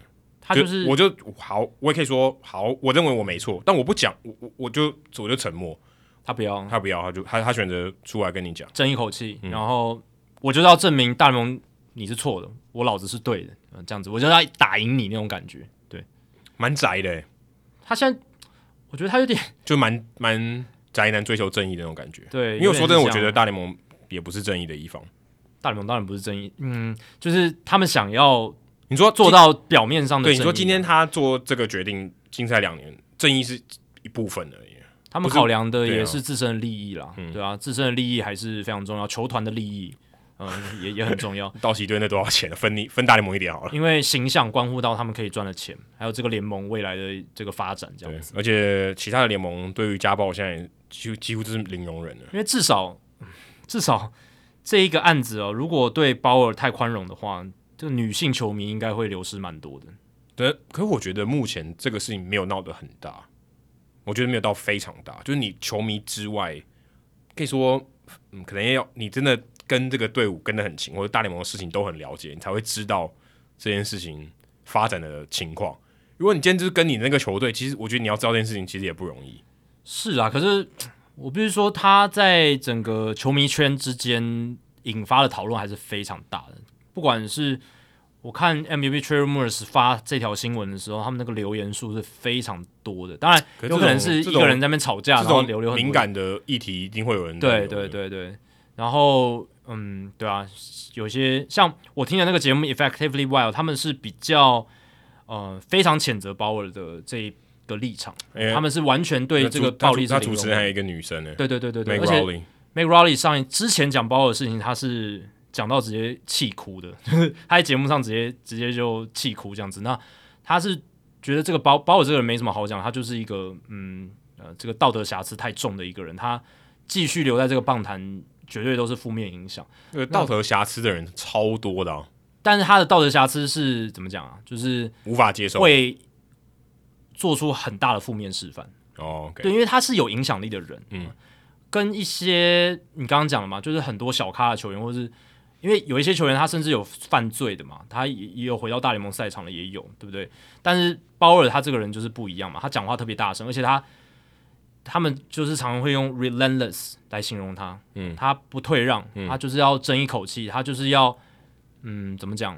其实你从那些女性对他的指控也看得出来，他他 的这个个性哦，可能也反映在他的一些私人行为上面，绝对不私下和解，对，然后。对啊，然后他在从事那些暴力行为的时候，他其实也是非常的 relentless，就是嗯，可能已经说不好不要了，但是他还是坚坚持这样做什么的，对啊，所以他这个人个性使得，就是我刚刚讲的那个 Fangraphs 的主编 Mac Rowley，他他完全无法接受，然后反正就是他们的立场就是，只要能不再提鲍尔就不要再提他，然后他们是直接把 MVP 制造机给撕了，对，但 Ben Lindbergh 他有说就是。MVP 制造机里面，鲍尔的段落其实大部分都是 Travis Sarchik 写的，就是 Travis Sarchik 去访问他，也不能这样切割吧？好奇怪哦。对，但是他 他有这样讲啦，但是就是呃，鲍尔这件事情，他们的立场就是，嗯，他们非常支持联盟这个三百二十四场的竞赛的决定，认为联盟大联盟做了很多，嗯，让他们觉得不好，或者是 呃做的很不到位的事情，不管是用球，不管是过去的禁药的姑息什么，但。他们说：“诶，这一次鲍尔被判了三百二十四场，他们是觉得哇，长久以来终于看到大联盟做了一件对的事情，这么极端哦？对，他们是蛮极端的，这是我听到，嗯，你可以说是比较这个进步派的一个思维吧。他他们，他说真的，我们拿到东西真的很少诶、呃，对啊，所以我是觉得他们也快太快下定论，就是都是媒体报道的。当然我，我他是一个非常虽然非常极端的一个人，但极端的人会做出极端的事情，这个也是。”呃，可以理解的嘛，而且不起诉的事实就是摆在那边。对，就是呃，法律有一个尺，一个标准在那。那他有他有有一个判断，就是不起诉。那你要怎么去诠释他？这个 OK？是我会觉得大联盟这个这一拳真的打太重，然后重到我真的也无法理解。但就是你就是针对这个人了，对啊，就我，所以我才讲有一个可能就是我刚刚讲嘛，就是大联盟看到的证据，觉得这个对形象、对他们联盟、对球队都是一个太不好的事情。嗯、然后还有就是，我也必须在讲，就是有一些专家就是讲说，像这一类的案子，其实走法律真的很难有什么结果。没有结果。就算他是真的被害人哦，真的被打得很惨，但是很多被害人其实最后就。就说啊，我们就和解就好。我们想把事情闹大，对，因为整个事情他起诉的过程对他讲是一个非常痛苦的。因为像后来 Jerry's Familia 他老婆也选择原谅，嗯，虽然说选择原谅，但我觉得就是我妥协，更精确应该是妥协，因为整件事情他不想再继续。对，因为很痛苦啊。老实讲，嗯，我跟 Adam 是没有经历过像这样的事情，但我看过很多类似的一些纪录片或报道，其实受害者是真的非常辛苦的，就是如果看那个是真的受害，呃。嗯，你看过吗？呃，Law and Order，哦，这我没看过。就是他就讲很多这种性犯罪啊、性暴力这种，其实大概当然影集有点夸大了。对，但是你可以去理解说，为什么他们不想要继续走这个法律途径？他宁可说，好，就是到到此为止，然后我想办法有一个了结，或许不见得是继续上诉，但是我想要一个有一个结束这样子。而且这种案件通常是权力位置关系的不对等，那通常侵犯别人的那个人呢？他是一个位高权重人，他有很多资源，他有很多话语权，他掌握了媒体，所以就算你今天一个人跳出来，他可能会把你白的写成黑的，哦，把你描述成一个很糟糕的人。欸、不过现在刚好相反，现在是媒体都对着那个 Bauer 干，对不对 Bauer 他自己是媒体，对他反正他的位高权重，他没办法控制整个舆论，他反而是自己要控制，他用自己的方式来来主导舆论，对。但必须说，他现在也掌握了一些就是舆论的风向嘛，嗯、就是他他也不是完全一面倒被打，我必须这样讲，嗯、他他也确实就是有不小部分的人去支持他这样子，对吧？所以对啦，就是纪录片或者什么的，就是像就是有专家就是讲说，就是这一类的案子其实很难在法律上有什么结果，所以通常私下和解或者是哦被害人只能忍隐吞声哦，这个是有的，但。嗯，至少在这个鲍尔的案子里面呢，嗯，他是不起诉，然后也被大联盟判了三百二十四场的禁赛，这些是事实。嗯，呃，可能我们这辈子再也看不到 Trevor 在大联盟场上献祭了，应该看不到了。嗯，大联盟的赛场我觉得是看不到了，但也不知道说他接下来的发展是什么。其实，我觉得他如果永远退出。球坛应该是非常不好的事情，但好像也很难挽回什么事情。嗯，但往好方好的方面想，至少嗯，他的这一些？我坦白说，我是我是很不喜欢 Bauer 这个人。嗯，我觉得他就很机车，但是我对他做的事情我是很敬佩。对啦，就是我说他他为棒球做的事情，我是觉得很，尤其是在推广棒球这一块，对还有他带领棒球走出新媒体的一个形式，因为他真的可以，他真的可以不用做这些，他真的可以不用做。这些新媒体，他一样赚那么多钱嘛？对，这个对他讲，就是他有一个使命感，因为他算是做出一个棒球网红的新高度。对，真真的真的是这样，所以对，确实我我我的感觉是，其实我一开始我对于鲍尔他某一些面向我是喜欢的，包括他做新媒体，还有他蛮直白的一个个性，他不太会去拐弯抹角讲一些呃很场面话，他常常在他的 vlog 或者是他的一些。评论里面，我讲讲的非常直白，这点是我欣赏，是觉得很不错。但是性暴力这一块，我是没办法接受。但你，但你原本也没想到，对不对？对我真的，我原本没想到，这谁谁知道，对不对？谁谁会去刺探他的这个私人的生活？但是是做到了一些，我觉得一定是有逾矩，才会有人嗯去爆出来这样子。好，我们聊来聊一个比较轻松一点的，我操，好沉重哦。那不知道大家有没有最近有没有看这个 Sunday Night Baseball ESPN 的？你会发现它转播的技术开始有一些比较不一样，例如在图卡或是呃三 D 影像的这个情况。我记得我看那个红人队勇士的开幕战吧，我记得那天就是应该是 Friday Night Baseball，嗯，应该是，反正是 ESPN 全国联播的。现在会看到这个 K Zone，它不但有三 D 的版本，它还有告诉你呃球的这个转轴，球是怎么，它是用模拟的啦，它不是真的这个呃球的路径，它就是模拟的，然后球的转轴转速是多少。用一个更视觉化的方式来呈现，说，哎、这个球，假设它是一个曲球，它丢过来转速是多少，它进垒的位置是多少，是一个三 D 的这种情况。这个图像设计可以说是今年第一次出现，因为现在各大这些大联盟的转播单位其实都有那个大联盟 Statcast 提供了一些那种三 D 的图像嘛，然后就是大家都有看过球种，然后那个三 D 进雷点的那个图，基本上各家转播单位都是用那个，然后就长得都差不多。但 ESPN 他们资料来源也是一样，就是 Statcast，可是他们把它做一些优化，让它看起来更酷炫一点，而且在数据的一些引用跟比较上面，它可以在视觉化做得更好，啊，跟联盟平均做一些比较。嗯，哦，让直接在那个画面上就看到了。那说水平的位移多少？对，垂直的位移多少？因为如果你是单纯用诶这个 Statcast 提供的这些图卡或数据的话，诶，它可能告诉你一个平均转速，呃，告诉你一个平均位移。可是你没有一个 context，没有一个呃语境，一个一个脉络去比较的话，你其实很难知道它到底是好多好哦，坏多坏。那 ESPN 这样子的一个比较进阶的三 D 的图像的设计，或者一些动画的呈现，会让你很快的就知道这样子的这个差异在哪里。对啊，例如说好球带，它可以看到三 D 的切点，如果走后门是怎么走后门啊？以前当然也有，只是它现在可以更清楚。嗯，然后说它的转轴是怎么样，球的行进的轨迹是怎么样。然后还有一个我觉得也蛮好的，以前我不记得我有看过诶，就是他会现在把 pitch sequence 也放上来。我记得这个现在也都有了。对，对以前他转播单位也会有。以前我记得比较少看到，但。ESPN 它应该是每个打席都有，对不对？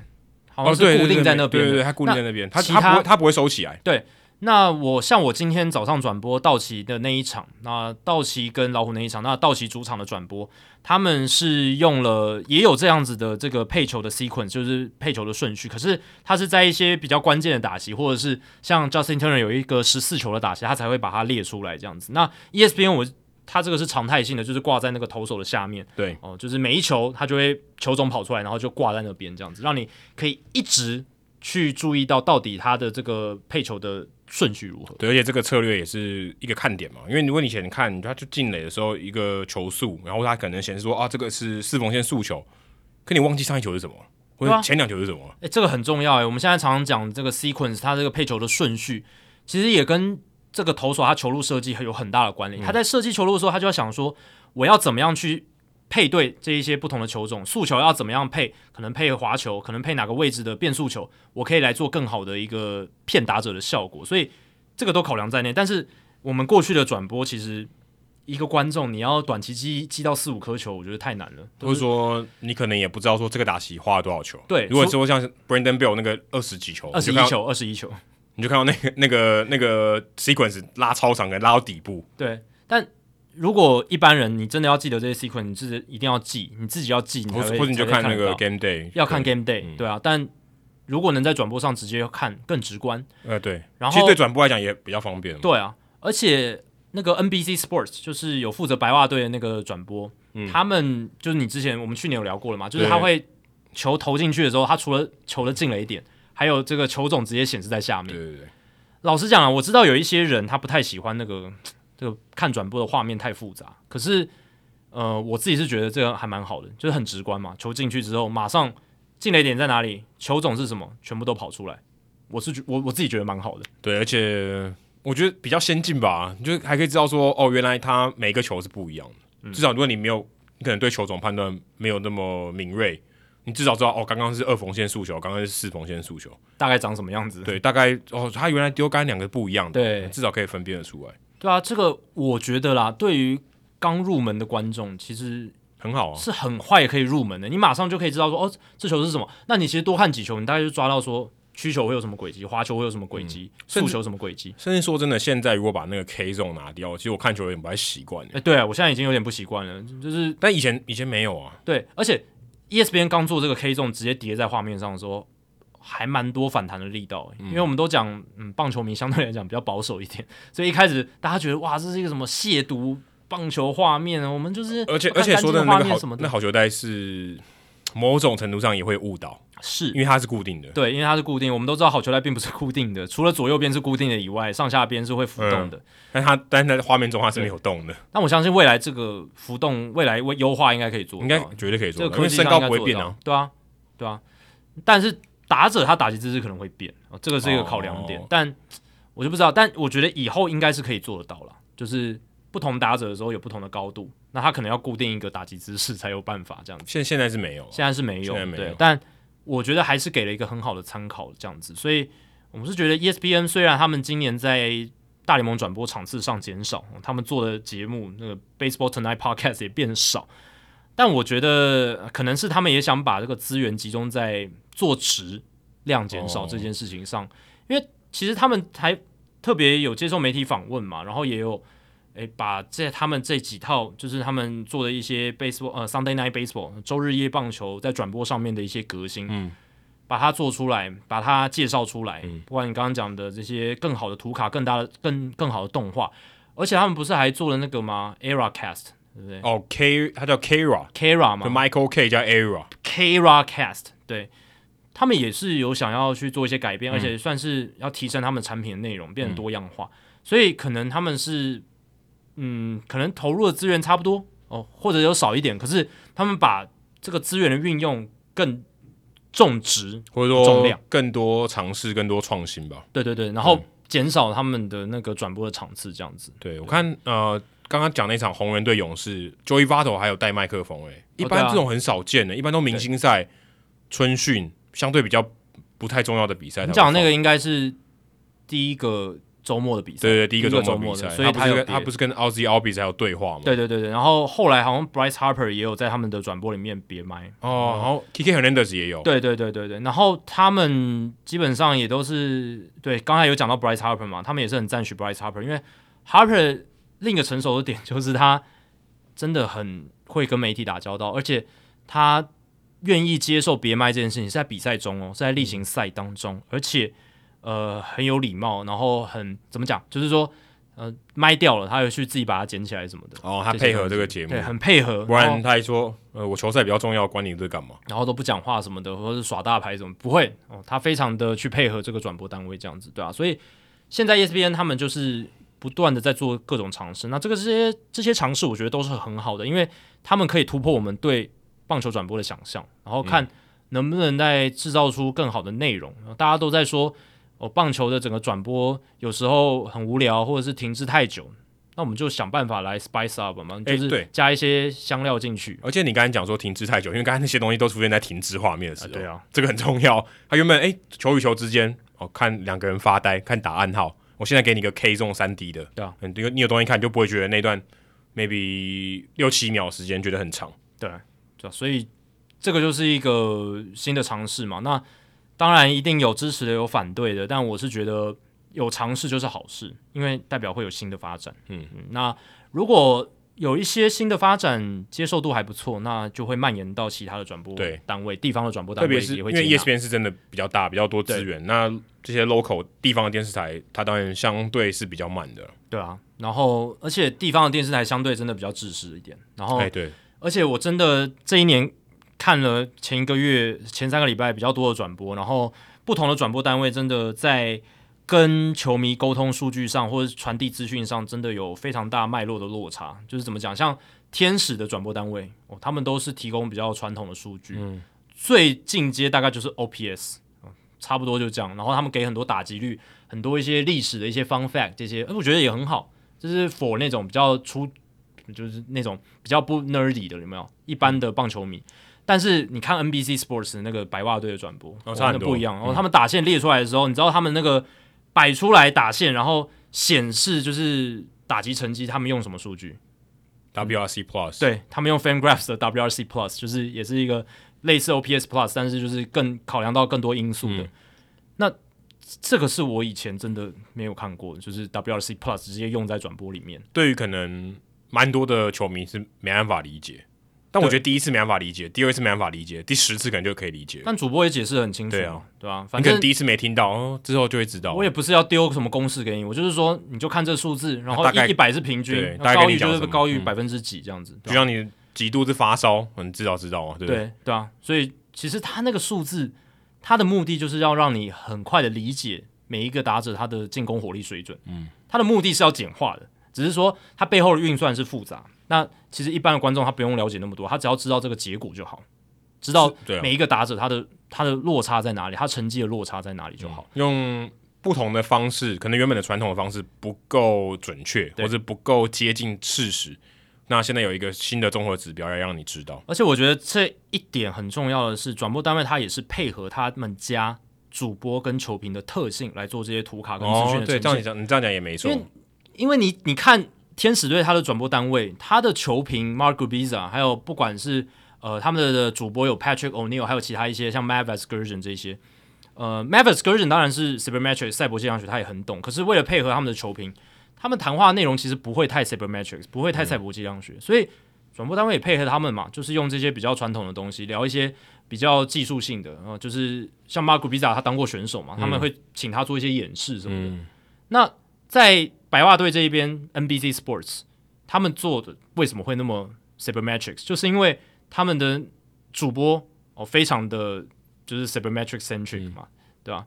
我现在临时忘记他的名字，Jason Benetti，对，Jason Benetti，然后 Steve Stone，Steve Stone 他也是一个、嗯、算是比较老派人，可是他一个老派人跟我感觉他是可以接受这些东西，对他可以接受，然后他提供老派的一些观点，然后 Benetti 跟他一起谈论，其实整个氛围是非常好，所以。为什么 NBC Sports 他们在白袜队这个转播是？你如果去看，我觉得 FanGraphs 有做一些那种就是转播单位的这个喜好度的调查。嗯、那白袜队这一组哦，最近几年都是第一名。嗯，因为你去听，真的你可以得到新的知识，然后也听得很舒服，你不会觉得太 nerdy，你不会觉得啊、嗯哦，你不要塞给我一大堆数字，也不会，因为 Benetti 他把把它讲的非常白话文，嗯，让你听得很懂。然后 Steve Stone 又可以讲一些诶、欸、球员的一些 mega、嗯、球员的一些思维方式。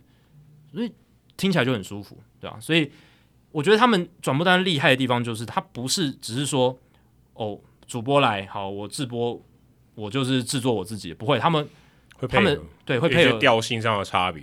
制播会议，他们就是导播，然后那个制作人，然后球评主播一起来讨论这样。因为你想说他帮他写一个脚本嘛，对不对？对，脚本我们是可以设计的，因为虽然比赛本身的脚本我是不知道，没有没有打不知道。可是有一些东西我是可以控制的，我我要呈现哪一些内容，嗯，但不可能百分之百，因为球赛内容我没法控制。可是有些东西是我是可以控制，我要哪一些叙事的脉络，这个我是可以做的。然后我的主播球评是什么个性的？他有什么强项？他的叙事的强项在哪里？啊，我的球评他喜欢什么样的一些解解说的图卡？嗯，这一些转播单位去配合，那这些都配合好，再加上一些新的科技，然后去呈现一些我们以前不能呈现的。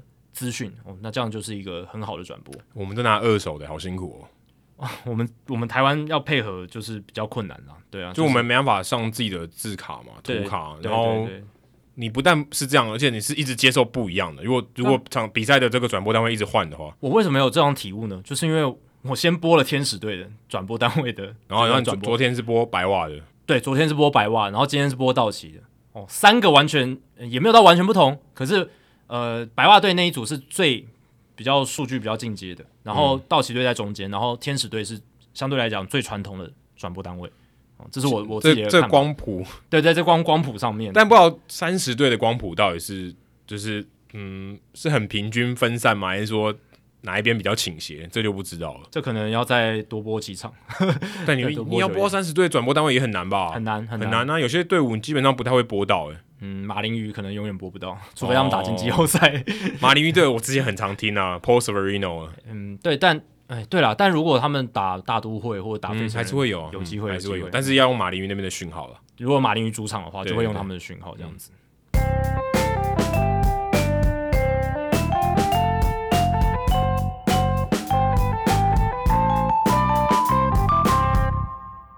好，接下来解答冷知识的时间哦。大概重复一下这个冷知识的问题。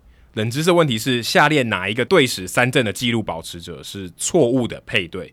那第一个是酿酒人的 Yovani Gallardo，第二个是 Jorge De La Rosa，是洛基队的；再来是马林鱼队的 Ricky Nolasco，第四个是勇士的 Tom Glavine，第五个是教士的 Jake Peavy。答案是，我那时候想的是 Tom Glavine。哦，所以 Tom Glavine 不是勇士队三振最多的投手。对，他在勇士队待很久，诶。对，但是我依稀记得应该是 John Smoltz。哦，这么厉害，没错，因为 John Smoltz 大部分的三振都是在呃勇士队投出来的。我发誓哦，我没有去查，我真的没有去查，这是 John Smoltz 依稀记得的。John Smoltz 光在勇士队就有三千零十一次三振。非常夸张，非常多哎、欸，非常多，非常多。你想说他超过三千呢？你想说他大部分时候是后援投手哎、欸，嗯，三千，当然也前面是先发投手，但是三千多次也很夸张。对，而且他中间有一度也是转成终结者嘛。对，对啊，所以也是花了几年时间当后援投手，蛮猛的。那 Tom Glavine 虽然待了久，可是他不是三阵型的投手，对，对啊，但是他待的够久，所以这个也会加上，也会有点加成。其他都是对的哦。对，Wiki Nolasco，有人记得这个名字吗？我记得。对，但我们，但是我觉得像像 Jorge De La Rosa，嗯，Gallardo 其实应该都不算太有名吧。Gallardo 可能还有一阵子是王牌。有啦有啦，Gallardo 算算有一点点名气。对，但对，但他们都很少。像呃，Ricky Nolasco，他在这个马林鱼队呢，他的他已经是就最多了嘛，一千零一次而已。对，我觉得大家想到马林鱼要猜的话，我觉得很多人第一时间会猜什么 AJ Burnett 啦、Josh Beckett 啦这一种，Josh Johnson、Josh Johnson 这一种，但其实他们都待马林鱼待不长，对，或者是受伤很多，嗯，对不对？Josh Johnson 受伤太多。哎，你说要投到三千 K，每一场每每一个球季投三百 K 也要十个球季，哎，两百 K 要十五年。超难，就是两千 K 好了，也要十个球季，每一季都两百 K，也很难的、欸，很难啊。所以其实他就算是有两百 K，五个球季也不过一千 K 而已。对啊，不过我看你这个题目设计，我大概第一时间也是猜第四了，因为其他三、其他四组哈都是相对比较年轻，相相相相对起来好像不可能。那你知道洋基队的这个这个 record holder 是谁吗？洋基队哦，洋基队的很难哦，是 Whitey Ford 吗？答案不是，是 Ron Guidry 吗？也不是，不是。其实我看到的时候，我是觉得蛮压抑的啦。我是觉得这个，但我我觉得如果让你猜的话，有点太难。什么 Lefty Grove 吗？他的三振数是二零二零，很漂亮的数字。二零二零那么少哦，洋基队。哇，那这个什么 s t a r d e m i l e 吗？不是，不是。他比 Whitey Ford 多六十四个三振，多六十四个，所以 Whitey Ford 是第二名。是近年的还是早近年的？哦，是近年的哦。那就是那个 Andy Pettitte，Andy Pettitte 没错，二零二零。你如果讲近年，我就一定会猜 Andy Pettitte。然后像光芒队是 James Shields，嗯，一二五零，嗯，哦也不多哦，所以其实因为年轻球队了，对，那你猜哪一个球员他在两个球队都是三队史三振纪录保持者？这应该很好猜。Nolan Ryan 嘛，Nolan Ryan，太空人跟天使都是他，因为他就是大联盟史上的三阵王。对，他分两边都分两半都够。而我看到，我今天有看到一个数据，就是 Clayton Kershaw 啊，他的现在的三振数乘以二，现在是五千四嘛。对，Nolan 还还不到 Nolan Ryan 生涯总数的一半，超过了，超超过一半了，超过一半，还不到他生涯总数，因为 Nolan Ryan 是五千七百一十四。哦，对他等于他不到一半嘛，所以对你 Kershaw 现在的三振数乘以两倍，他已经是道奇队史纪录保持人了。乘以二还是达不到 Nolan Ryan 的，所以 Nolan Ryan 在天使跟太空人就算分一半都是很强的。他在天使两千四百一十六 K，太空人一千八百六十六 K，也是很多，也比刚刚什么 Ricky Nolasco 在马林鱼多很多。他二四一六就已经打趴，就是大部分的大部分的投手，大部分投手投一辈子都没那么多，真的。好，接下来进行本周的人物我来讲单元。Adam 这个礼拜要介绍谁呢？哦，这个礼拜是好书我来读。哦，是好书我来读。好久不见了，但其实说真的也是人物我来讲。OK，因为这本书讲的是人物哦，所以算是双重。哎，双重哦，这是苏建文老师主审的他的新书《火眼金睛与零点四秒的判断》，中华职棒铁面裁判苏建文的三千战场。哦，这个书名很长了，但是。基本上简单的说呢，就是苏建文老师的自传啊，是，而且最近台湾的这个棒球书坛出了蛮多啊，还有一本许峰斌跟周思齐一起出的什么图解跑垒学全书，对对对，这个非常 hardcore，这个比较 hardcore 一点，但是我相信喜欢棒球的人，你如果想要看门道的话，是一个蛮不错的，所以诶，最最近这个台湾的棒球书市还不错，有一些很好的作品出来。对，那这个苏建文老师这个自传呢，他是。呃，今年三月二十九号出版的，所以也差不多一个月。嗯，那你可能在很多的网络的媒体或是一些访谈都已经有看过他介绍这本书。这本书我就讲一下我自己看的这个心得哦。那它算是一本我觉得棒球迷会蛮喜欢的书诶，因为这样的角色就是裁判去写他自己的自传，而且他是讲他自己的内心的事事情，他也不是说呃都是讲场上的啊，做过哪些判决，当然有。但是主要他是蛮剖析自己的，说哎，他如果今天裁判，他也是个人嘛，他有很多的想法，那他有什么想法呢？他就在这本书里面分享给大家。那我特别去 Amazon 查了一下，像美国职棒，呃，其实要找到裁判的自传也很少诶、我觉得跟他工作特性有关。第一个，他就不想要变主角嘛，嗯，他或许就想要低调，或者说他们可能站的也不够久，对吧？就像 Joe West 这样的裁判又有多少呢？那苏建文老师他站三千场，这是很猛的一件事情了。嗯，那你说他的成就，呃，要能到写自传啊、哦，当然这样在美国大联盟的人也不多。我看大概就十本左右吧。那苏建文老师，我也简单的介绍一下，他很特别，他没有球员背景。一般的裁判可能多少有点球员背景，他可能三级棒球有打，嗯，是可能打到大学、打到高中都还在打，就是正规科班训练的。那可能觉得自己打不上直棒了，换一条跑道这样子。对，那有一些东西是可以相通的嘛？嗯、其实至少规则方面有些东西是相通的。但是苏建文老师他其实完全没有啊，他是素人背景。嗯，那他在二十八、二十九岁时候才转行，那时候是职棒元年，所以他等于是在非常非常早期的时候。他等于放弃了一条他原本在走的路，他原本是做其他相关的事业，他不是做棒球的事情。那当时他老婆就鼓励他说：“哎、欸，你可以去报考裁判，那么喜欢，对不对？”他后来录取了，可是没想到裁判的工作这么辛苦哦。嗯、但他也坚持过来了，坚持了三十三十年呢，嗯，非常非常了不起。那我看完这本书，我自己的感觉，因为这本书是自传嘛，他自己写的。那他里面有提到蛮多事情，我觉得，呃，他的个性真的也蛮适合去做裁判这份工作。怎么说呢？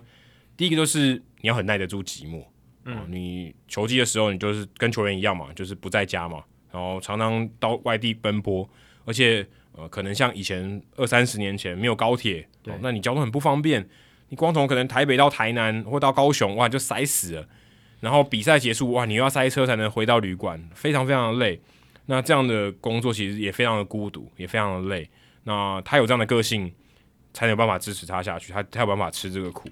那再来就是他的老婆要很支持他，等于他老婆大部分时间看不到她老公，对，还有小孩，所以他小孩也看不到他爸爸。所以其实这个是一个蛮煎熬的。先不论说他的老婆或他的小孩煎不煎熬，他自己应该就很煎熬了吧？对我，我就看不到我老婆，也看不到我小孩，我等于我错过我小小朋友的生长的过程。那这个其实是一个工作上蛮大的牺牲，所以。我会觉得他做这一份裁判的工作能做这么久，嗯，我会这样说，这份工作好像是两个人在做，就他跟他老婆同时在做裁判这份工作，只是他老婆没有站在场上而已。对我来讲有点像这样，这份工作只有他一个人，他是做不起来的，他老婆一定要支持，除非今天裁判他是单身啊，也许就没有那么大的问题。但是你说你如果因为工作而单身啊，这好像有点。有点本末倒置了哈，我会觉得这样是这样子。嗯，那他在书里面也常常提到说，他对于他的老婆啊，还有他的家庭蛮大的亏欠啊，因为都不在他旁边。嗯、呃，说真的，也不算是一个称职的老公这样子。那也很庆幸他的老婆是很独立的，很支持他，觉得诶、欸，你你做一件很伟大的事情啊，你就持续的做。那那他苏老师的个性，我觉得好像也蛮适合的，他就有办法说。他去观察自己的内心是不是有够平静，因为其实作为一个裁判，你不能有太大的情绪起伏嘛。如果今天诶、欸、有人跟你吵，你火气就上来了，你判断很容易失准啊。对，一场比赛这么多球，你说今天好，我上一个真的误判了，我就开始焦虑，我开始担心。哦，那我其实接下来很难判呢，我要很快把我刚才的错误忘掉，不然我一场比赛两三百个球，我我怎么可能做出好的判决？对，非常的困难，要沉得住气了，然后要能够去面对。错误其实要比较健忘一点，哎、欸，对，对，但也不能健忘，规则要记得住哦。当然，这个 就是说错误的错已经发生了嘛，错已经错了，那这个错误的行为本身，你要先赶快忘掉，你要重新找回注意力。其实这也跟我们转播的时候很像嘛。有时候我们真的讲错了，但是讲错之后，你如果有及时修正，那就修正；那如果已经过很久了，就算了。那你真真的就算了，就讲了就过去了。那你现在要做好的是，你专注把现在的事情讲好。那裁判的话，就是把接下来的 play 把它判清楚。你的专注力要维持住，因为这种工作都是专注专注力要很高很高很高。你稍微一晃神，你什么都看不到。不仅是专注力哦，我觉得他跟我们转播球赛还有个很大的差别，他是站在那里的，那体能也不得了啊。对、啊哦，站三个小时在那边。如果今天是夏天又热，台湾夏天多热啊！对啊。然后你在那边又要保持专注，哎，今天场上的球员他都可能会分神了，裁判还不能分神，对，多辛苦！这个体能是非常非常困难的事情。因为像那个杨崇辉先生也是我们中职的一个裁判嘛。嗯、那杨崇辉先生他也是执法蛮多年，那他其实这几年他好像有遇到一个身体的状况啦，就是他身体脊椎。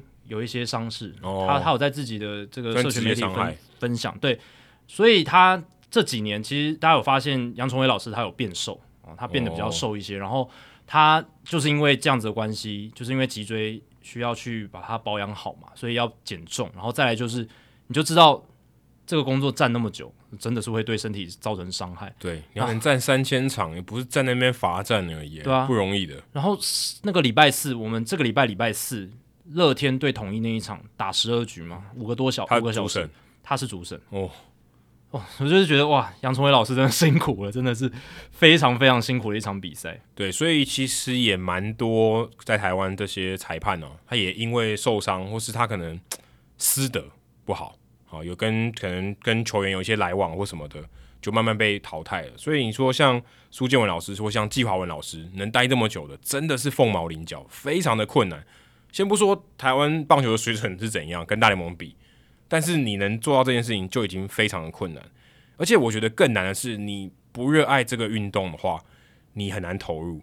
但是你过于热爱的话，你会觉得你会放太多情感在里面哦。你可能你可能会想要认识球员嘛？那其实你做裁判的工作，你是完全不可能跟球员有任何私交的。有私交你怎么判呢？呃，你就你你不能公正啊。对，你很难呢。嗯、你人一旦有这个私交，你很难公正。那他在书里面就有提到说。诶，他在这个比赛打完，然后去跟裁判的同事吃饭，诶，刚好遇到跟三商虎同一个餐厅，哦，球迷就影射啦，啊，你们是不是跟三商虎的球员一起吃饭，对不对？是不是有这个，嗯，有收买的行为啊，啊或者诶，有交有交情啊什么？诶，加接下来帮我们判好一点啊，对我们有利一点啊，这种他被影射，所以他后来都尽量拒绝这些这种邀约，或者他真的就很敏感啊，就是如果但是球员如果可以像他这样这么敏感。或许假球案的事情就不会那么多发生了。嗯，而且像台湾啊，台湾是像没有像这种 umpire scorecard，我们之前在两百三十九集的时候有介绍过，诶、欸，有一个评分的机制嘛。虽然这个评分机制并不是官方的，但至少他可以看到说，诶、欸，我这个分数是怎么样，或是有一个更量化的东西。当然台湾也会有啊，只是我们不知道怎么评的。但以前可能没有，或是以前的评分的标准没有这么准确，或是没有这么精准。对，这个首先一定要各个球场都有一个统一的球路追踪系统，对你这样子才能够去统一这个规格跟标准。所以，就算现在，我觉得连中华职棒可能也很难，也很难，除非你要每一个球场去独立挑出来，然后再去做这个检视，这样有点就太复杂。对，而且这还是有好坏球的部分呢，还没有说其他的判决。对啊，那你怎么样？你怎么样知道说我自己进步了呢？我原本你知道我是八十分吗？对不对？那我五年后我有变八十五分吗？其实我也不知道。嗯，哦，那。没有一个很公开的，或是没有一个很公平或是很标准的方法去衡量裁判的绩效，所以其实对他来讲，他的反馈是很困难的。因为今天我们做 podcast，我们还至少知道说听众喜不喜欢这个收听数有没有成长嘛？他他哪他在哪看得出来？看看我误判的数嘛？可是误判数也不准啊！你一个砂锅大的误判，你也是一个。对，小的误判你也是一个。对，那你如果要上媒体、社群媒体去看呢？其实社群媒体上只有批评了，对，通常很少称赞裁判的，几乎没有，几乎没有。那对你，你你很难看嘛，很很难做，你说真的很难做。能不能上 PTT 或是上 Facebook 去看？苏老师还有自己弄一个社团呢，他当然那个社团是相对祥和很多。对，只是你如果去面对这些球迷，而且以前可能 maybe 三十年前刚开始做的时候，可能这些声音不会传到他耳里。那现在他看到网络上的那些东西，如果他会去在意的话，那可能会非常非常难做，甚至我都想说，他这个心理压力大到会不会失眠？他每一天都要维持这种高度专注的情况下，你你要维持个十年，我都觉得非常困难，压力很大诶，因为你只要一犯错，就是会上版面，那一上版面就不是好事。嗯，那这个上版面不是说哇一天过去就没了哦，就大家都忘了，不会，就是大家会讨论，而且以后哦。就是只要有类似的什么误判或者是类似的 case 出现，诶，你那一次就会被调出来重新编一遍。尤其现在现在 YouTube 越来越发达了嘛，那些影片都有被留起来，那 CPBL TV 也有，对不对？那网友要去调这些东西就更容易。当然，裁判本来就是一个专业，本来就是个职业，我们对他一定要有一个标准的要求，要有一个职业标准的要求。可是裁判我们讲烂了，他就是还是人嘛，一定都会犯错。那有时候裁判犯错了，大家。不用一直去那个叫什么落井下石嘛，嗯、对吧？裁判犯错他也不愿意，但是重点是他知道这件事，然后之后去精进，这样这样子就好。那如果是一犯再犯，然后不断的重复，有点像 Angel Hernandez 那样，那可能就不太行。但我相信大部分绝大多数的裁判都很有职业的精神嘛，都希望可以把这件工作做到最好，不然就是自己淘汰自己，对啊、就不做了，对啊，就是这样嘛，对啊。那至少，嗯，我觉得，呃，像杨崇辉老师，我在追的，他是蛮认真的对待自己的工作，嗯、对啊，所以苏俊文老师，我相信他也是很认真自己对对待，呃，很认真对待自己的工作，才能够把这份工作做那么久。对，三千场，三千多，他现在三千两百多场，非常非常不容易。而且我还想到他待遇的问题，他待遇应该没有很好，我想应该没有到很好吧。应该不算是一个非常高薪的工作，这么累，如果以这么辛苦的情况下，这个待遇应该不算非常好。你放眼所有的职场的工作，然后再加上你刚刚讲的工酬比的话，嗯，那应该应该是不划算，非常非常难。那我截取一下他在媒体上面分享的，他的对于他写这本书的意义是什么？他说这本书的最大意义不是在个人，不是他自己，而是想要让球迷更了解裁判的成长过程啊。其实这也暗喻了他就是一个人嘛，人才会成长，机器不会啊。透过这本书，希望让大家尊重社会上很多小人物的专业。裁判们戏称啊，没有工作的才来当裁判，但是行行出状元，只要努力专注在一个领域，终能熬出一片天。或许透过这样的分享，可以改变大家的想法，发挥互相尊重的精神。哦，这我觉得很重要，尤其在网络的时代，你讲出去的话都不用负责的。最后那一句最重要，互相尊重，就是。我觉得苏老师他想要真正传达的精神就是这四个字：互相尊重。对你，他让你这本书你看到说，他今天做这份工作，他牺牲了什么？他也是个人。嗯，你平常工作你也许也会牺牲，每个人都有他的难处。对，那你在做这些评断的时候，他甚至还是一个随时都在评断的人，对吧？他判每个判决，你你能你能这么保持客观吗？就是你能说你？真的没有带情绪去看他这个判决嘛？其实也很困，坦白说也很困难。球迷大部分是有这些球队的这种情感依依附嘛，所以你说他真的判对，可是你就说你是判什么烂裁判，对不对？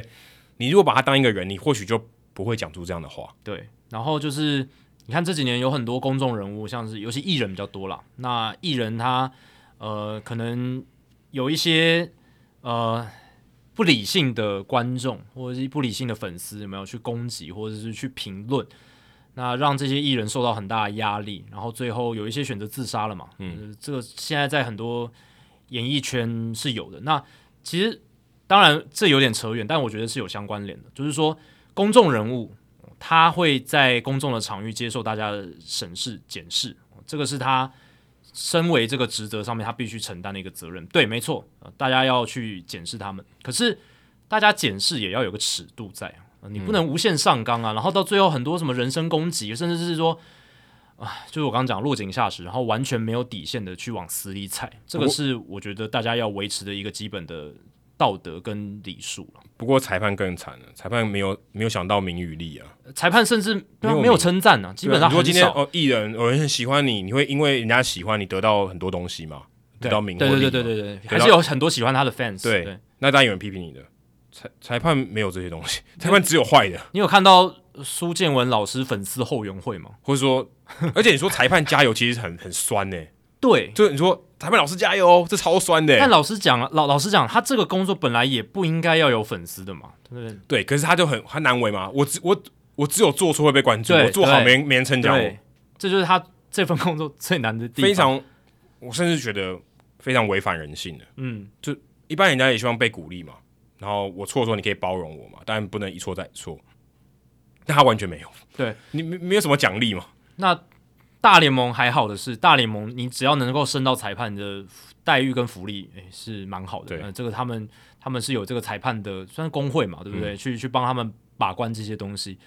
那台湾的话，裁判老师就像我们讲了，这个工酬比或者是一些啊待遇上是比较辛苦一点。那也许希望啊，因为之前不是还有真心的裁判嘛，然后大家都有看到那个薪资嘛，嗯、对不对？这个是公开的，哦、对不对？诶、欸嗯，我想苏老师虽然是主管，但我。就算乘以三好了，嗯，我觉得还是还是太少，因为这是高度专业，这个真的全台湾能做做做这份工作，你就算能做到，你就算能做到他这样的程度，你能站三千场吗？对啊，你你你站个十场就受不了啊。台湾能站职业等级比比赛的裁判其实也不多吧？不多，对啊，嗯、其实也不多啊。就是这个是一个很难，而且你看登到国际赛的，嗯、你看季华文老师，嗯，就跟苏老师一样，也是凤毛麟角，都是就是要很顶尖的人才。那我真的觉得待遇上要好一点，我们这样子才能够吸引 未来优秀 优秀的年轻人来投入这个行业嘛，对不对？对，而且就真的以他工作的难度跟他的薪酬，真的值得更好，对，对，值得更好。我相信苏老师他把这个书写出来，或许也可以让就是这让更多人了解说，呃，裁判就特别是棒球的裁判，职业棒球的裁判，他们的辛苦在哪里啊？这本书，我觉得球迷应该都可以去买来看哦。这本书我觉得算写的不错，而且是第一人称去写的。你要想他愿意出来分享，我觉得也很不错了，也蛮需要勇气的，哦，也蛮需要勇气的。嗯好，接下来数据单元，我们刚刚前面有聊到说大都会哦被被砸的要死要活的，嗯，哦，很多人呃皮亚龙手被砸两次头吧，对，然后他总共四次出生球到目前为止，我，那个头砸下去那也不是一两次的问题，哎，那个、会有会有阴影啊，那个那个一次就够可怕了。你看 Stanton 他被砸头一次，他直接把那个 C flap 就带带着再再也放不下来了，对，那个太可怕了，对啊，所以这一集的数据单元就来聊一下触身球真的有比较多吗？因为大都会跟红雀的开机那几场比赛引起了轩然大波，而且后来 Chris Bassett 我们前面提到这个说法，哦，球有问题啊，什么球他每一局感觉都不一样啦，然后就引发了又一些质疑嘛。那有些人觉得说，哇，感觉是不是触身球又变多了，怎么样的？那我们就来验证一下嘛。那我这个查的数据是所有数据都截至到台湾时间的四月三十号止，哦，就是在台湾时间四月三十号，就是大联盟的所有比赛结束之后的数据。那在今年到目前为止，三百零二场比赛，总共出现了两百六十次的触身球，场均的触身球数是零点八六次。那这个数字在历史上比起来，确实是很多哦。你如果看放眼全放放眼整个大联盟的历史，可是你如果去看到近几年的数据的话，其实真的还好。去年二零二一年一整年哦，是场均零点八七次，诶，差数字差不多，对不对？数字差不多，嗯、但是大家要注意的是。这个数据，我们现在二零二二年的数据是只有前三个礼拜嘛，四月份的数据。那大家都知道，在开季第一个月，天气冷，投手手还没热开，然后就天气冷，本来就比较好不好控球，种种的因素哦，让这个触身球向来就是在四三四月份比较高。这个是历史的因素使然啊，也是环境因素使然。所以在这样的情况之下，所以现在零点八六，你如果对照去年整季是零点八七。所以今年的零点八六的四月份的出生球率，嗯，其实也还好，是 OK 的，嗯，对对，是 OK 的。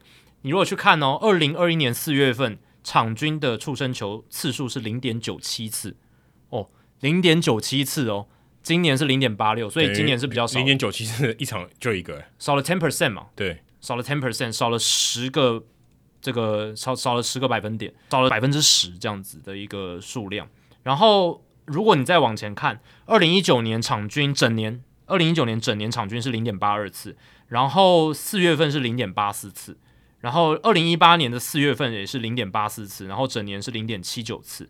所以你这样看下来呢，我们今年的这个前三个礼拜的场均触场均触身球次数，就是回到了大概一九一八年那时候的水准。那二零一七年的四月份就是比较少了，零点六四次而已，整年也只有零点七三次。然后二零一六年四月份是零点六五次，然后整年是零点六八次。所以一六一七年跟前面的几年更更更早的年份是差不多的。所以这个触身球的爆量呢，是从二零一八年开始的。而且我记得我们前几年也都有聊过这个议题，去年我去年有聊过，去年就有，去年有聊过，因为去年四月份太夸张了，零点九七次。那去年四月份有聊过，但去年是在一个巅峰的状况。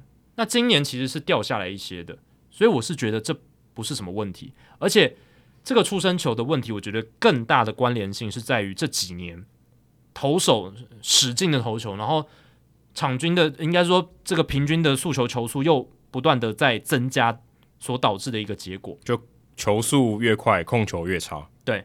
因为现在的投手呢，几乎都是全力在投球，不管先发还是后援，嗯、都是这样。你说真的，如果速球真的打到，如果速球的控制变差，其实很可怕。嗯，变化球打到其实还好。对对对对对，所以呃，当然触身球也包含了变化球的触身球嘛。嗯，对。那其实现在投手，尤其是四月份啊，他们变化球的控制也没有到很好。那加上现在变化球越来越犀利，变化球使用量增加，变化球相较来讲比较难控制，所以变化球的触身球其实也是比较多的。嗯。所以在全力投球，然后变化球变多的情况之下，这个触身球的数量增加，其实也是这几年的一个趋势。那今年反倒是数字有降下来，虽然放眼历史还是在一个蛮高的状态，可是其实你看下来，今年是比去年好一些的，这是大家可以注意的点。所以我觉得这个讨论呢，是我觉得应该是一个假议题啦，除非这个剩剩余赛季这个出生球会一直被砸，还是爆量，对啊，那那那就有点奇怪。不过我觉得接下来应该会回归，而且你看现在大大都会有快被追上了嘛，在出生球的次数上面，嗯、对啊。那接下来最后一个是小熊队神奇的四连战，这个我是觉得真的太奇妙了，所以拿出来跟大家讲。美国时间四月二十一号到四月二十四号，小熊跟海盗的四连战。这个系列赛呢，小熊一胜三败输掉了哦，输给海盗其实蛮惨的，输给 输给这个重建中海盗。这个系列赛一胜三败，但是整个系列赛下来，小熊队的得失分差却是正十七分呢。诶，你一个系列赛四场比赛你输了三场，结果得失分差是正十七分，真的很夸张，是怎么办到的呢？第一场比赛他们三比四输球，第二场比赛二比四输球，第三场比赛他们二十一比零血洗了海盗。然后第四场比赛他们三比四输球，所以他们三场输球都是两分差不超过以内，然后结果打败海盗是赢了二十一分，赢多输少，哎，不是小大赢小输，对，大赢小输啊，才造成这样的结果。所以他们虽然输掉了系列赛，可是是正十七分。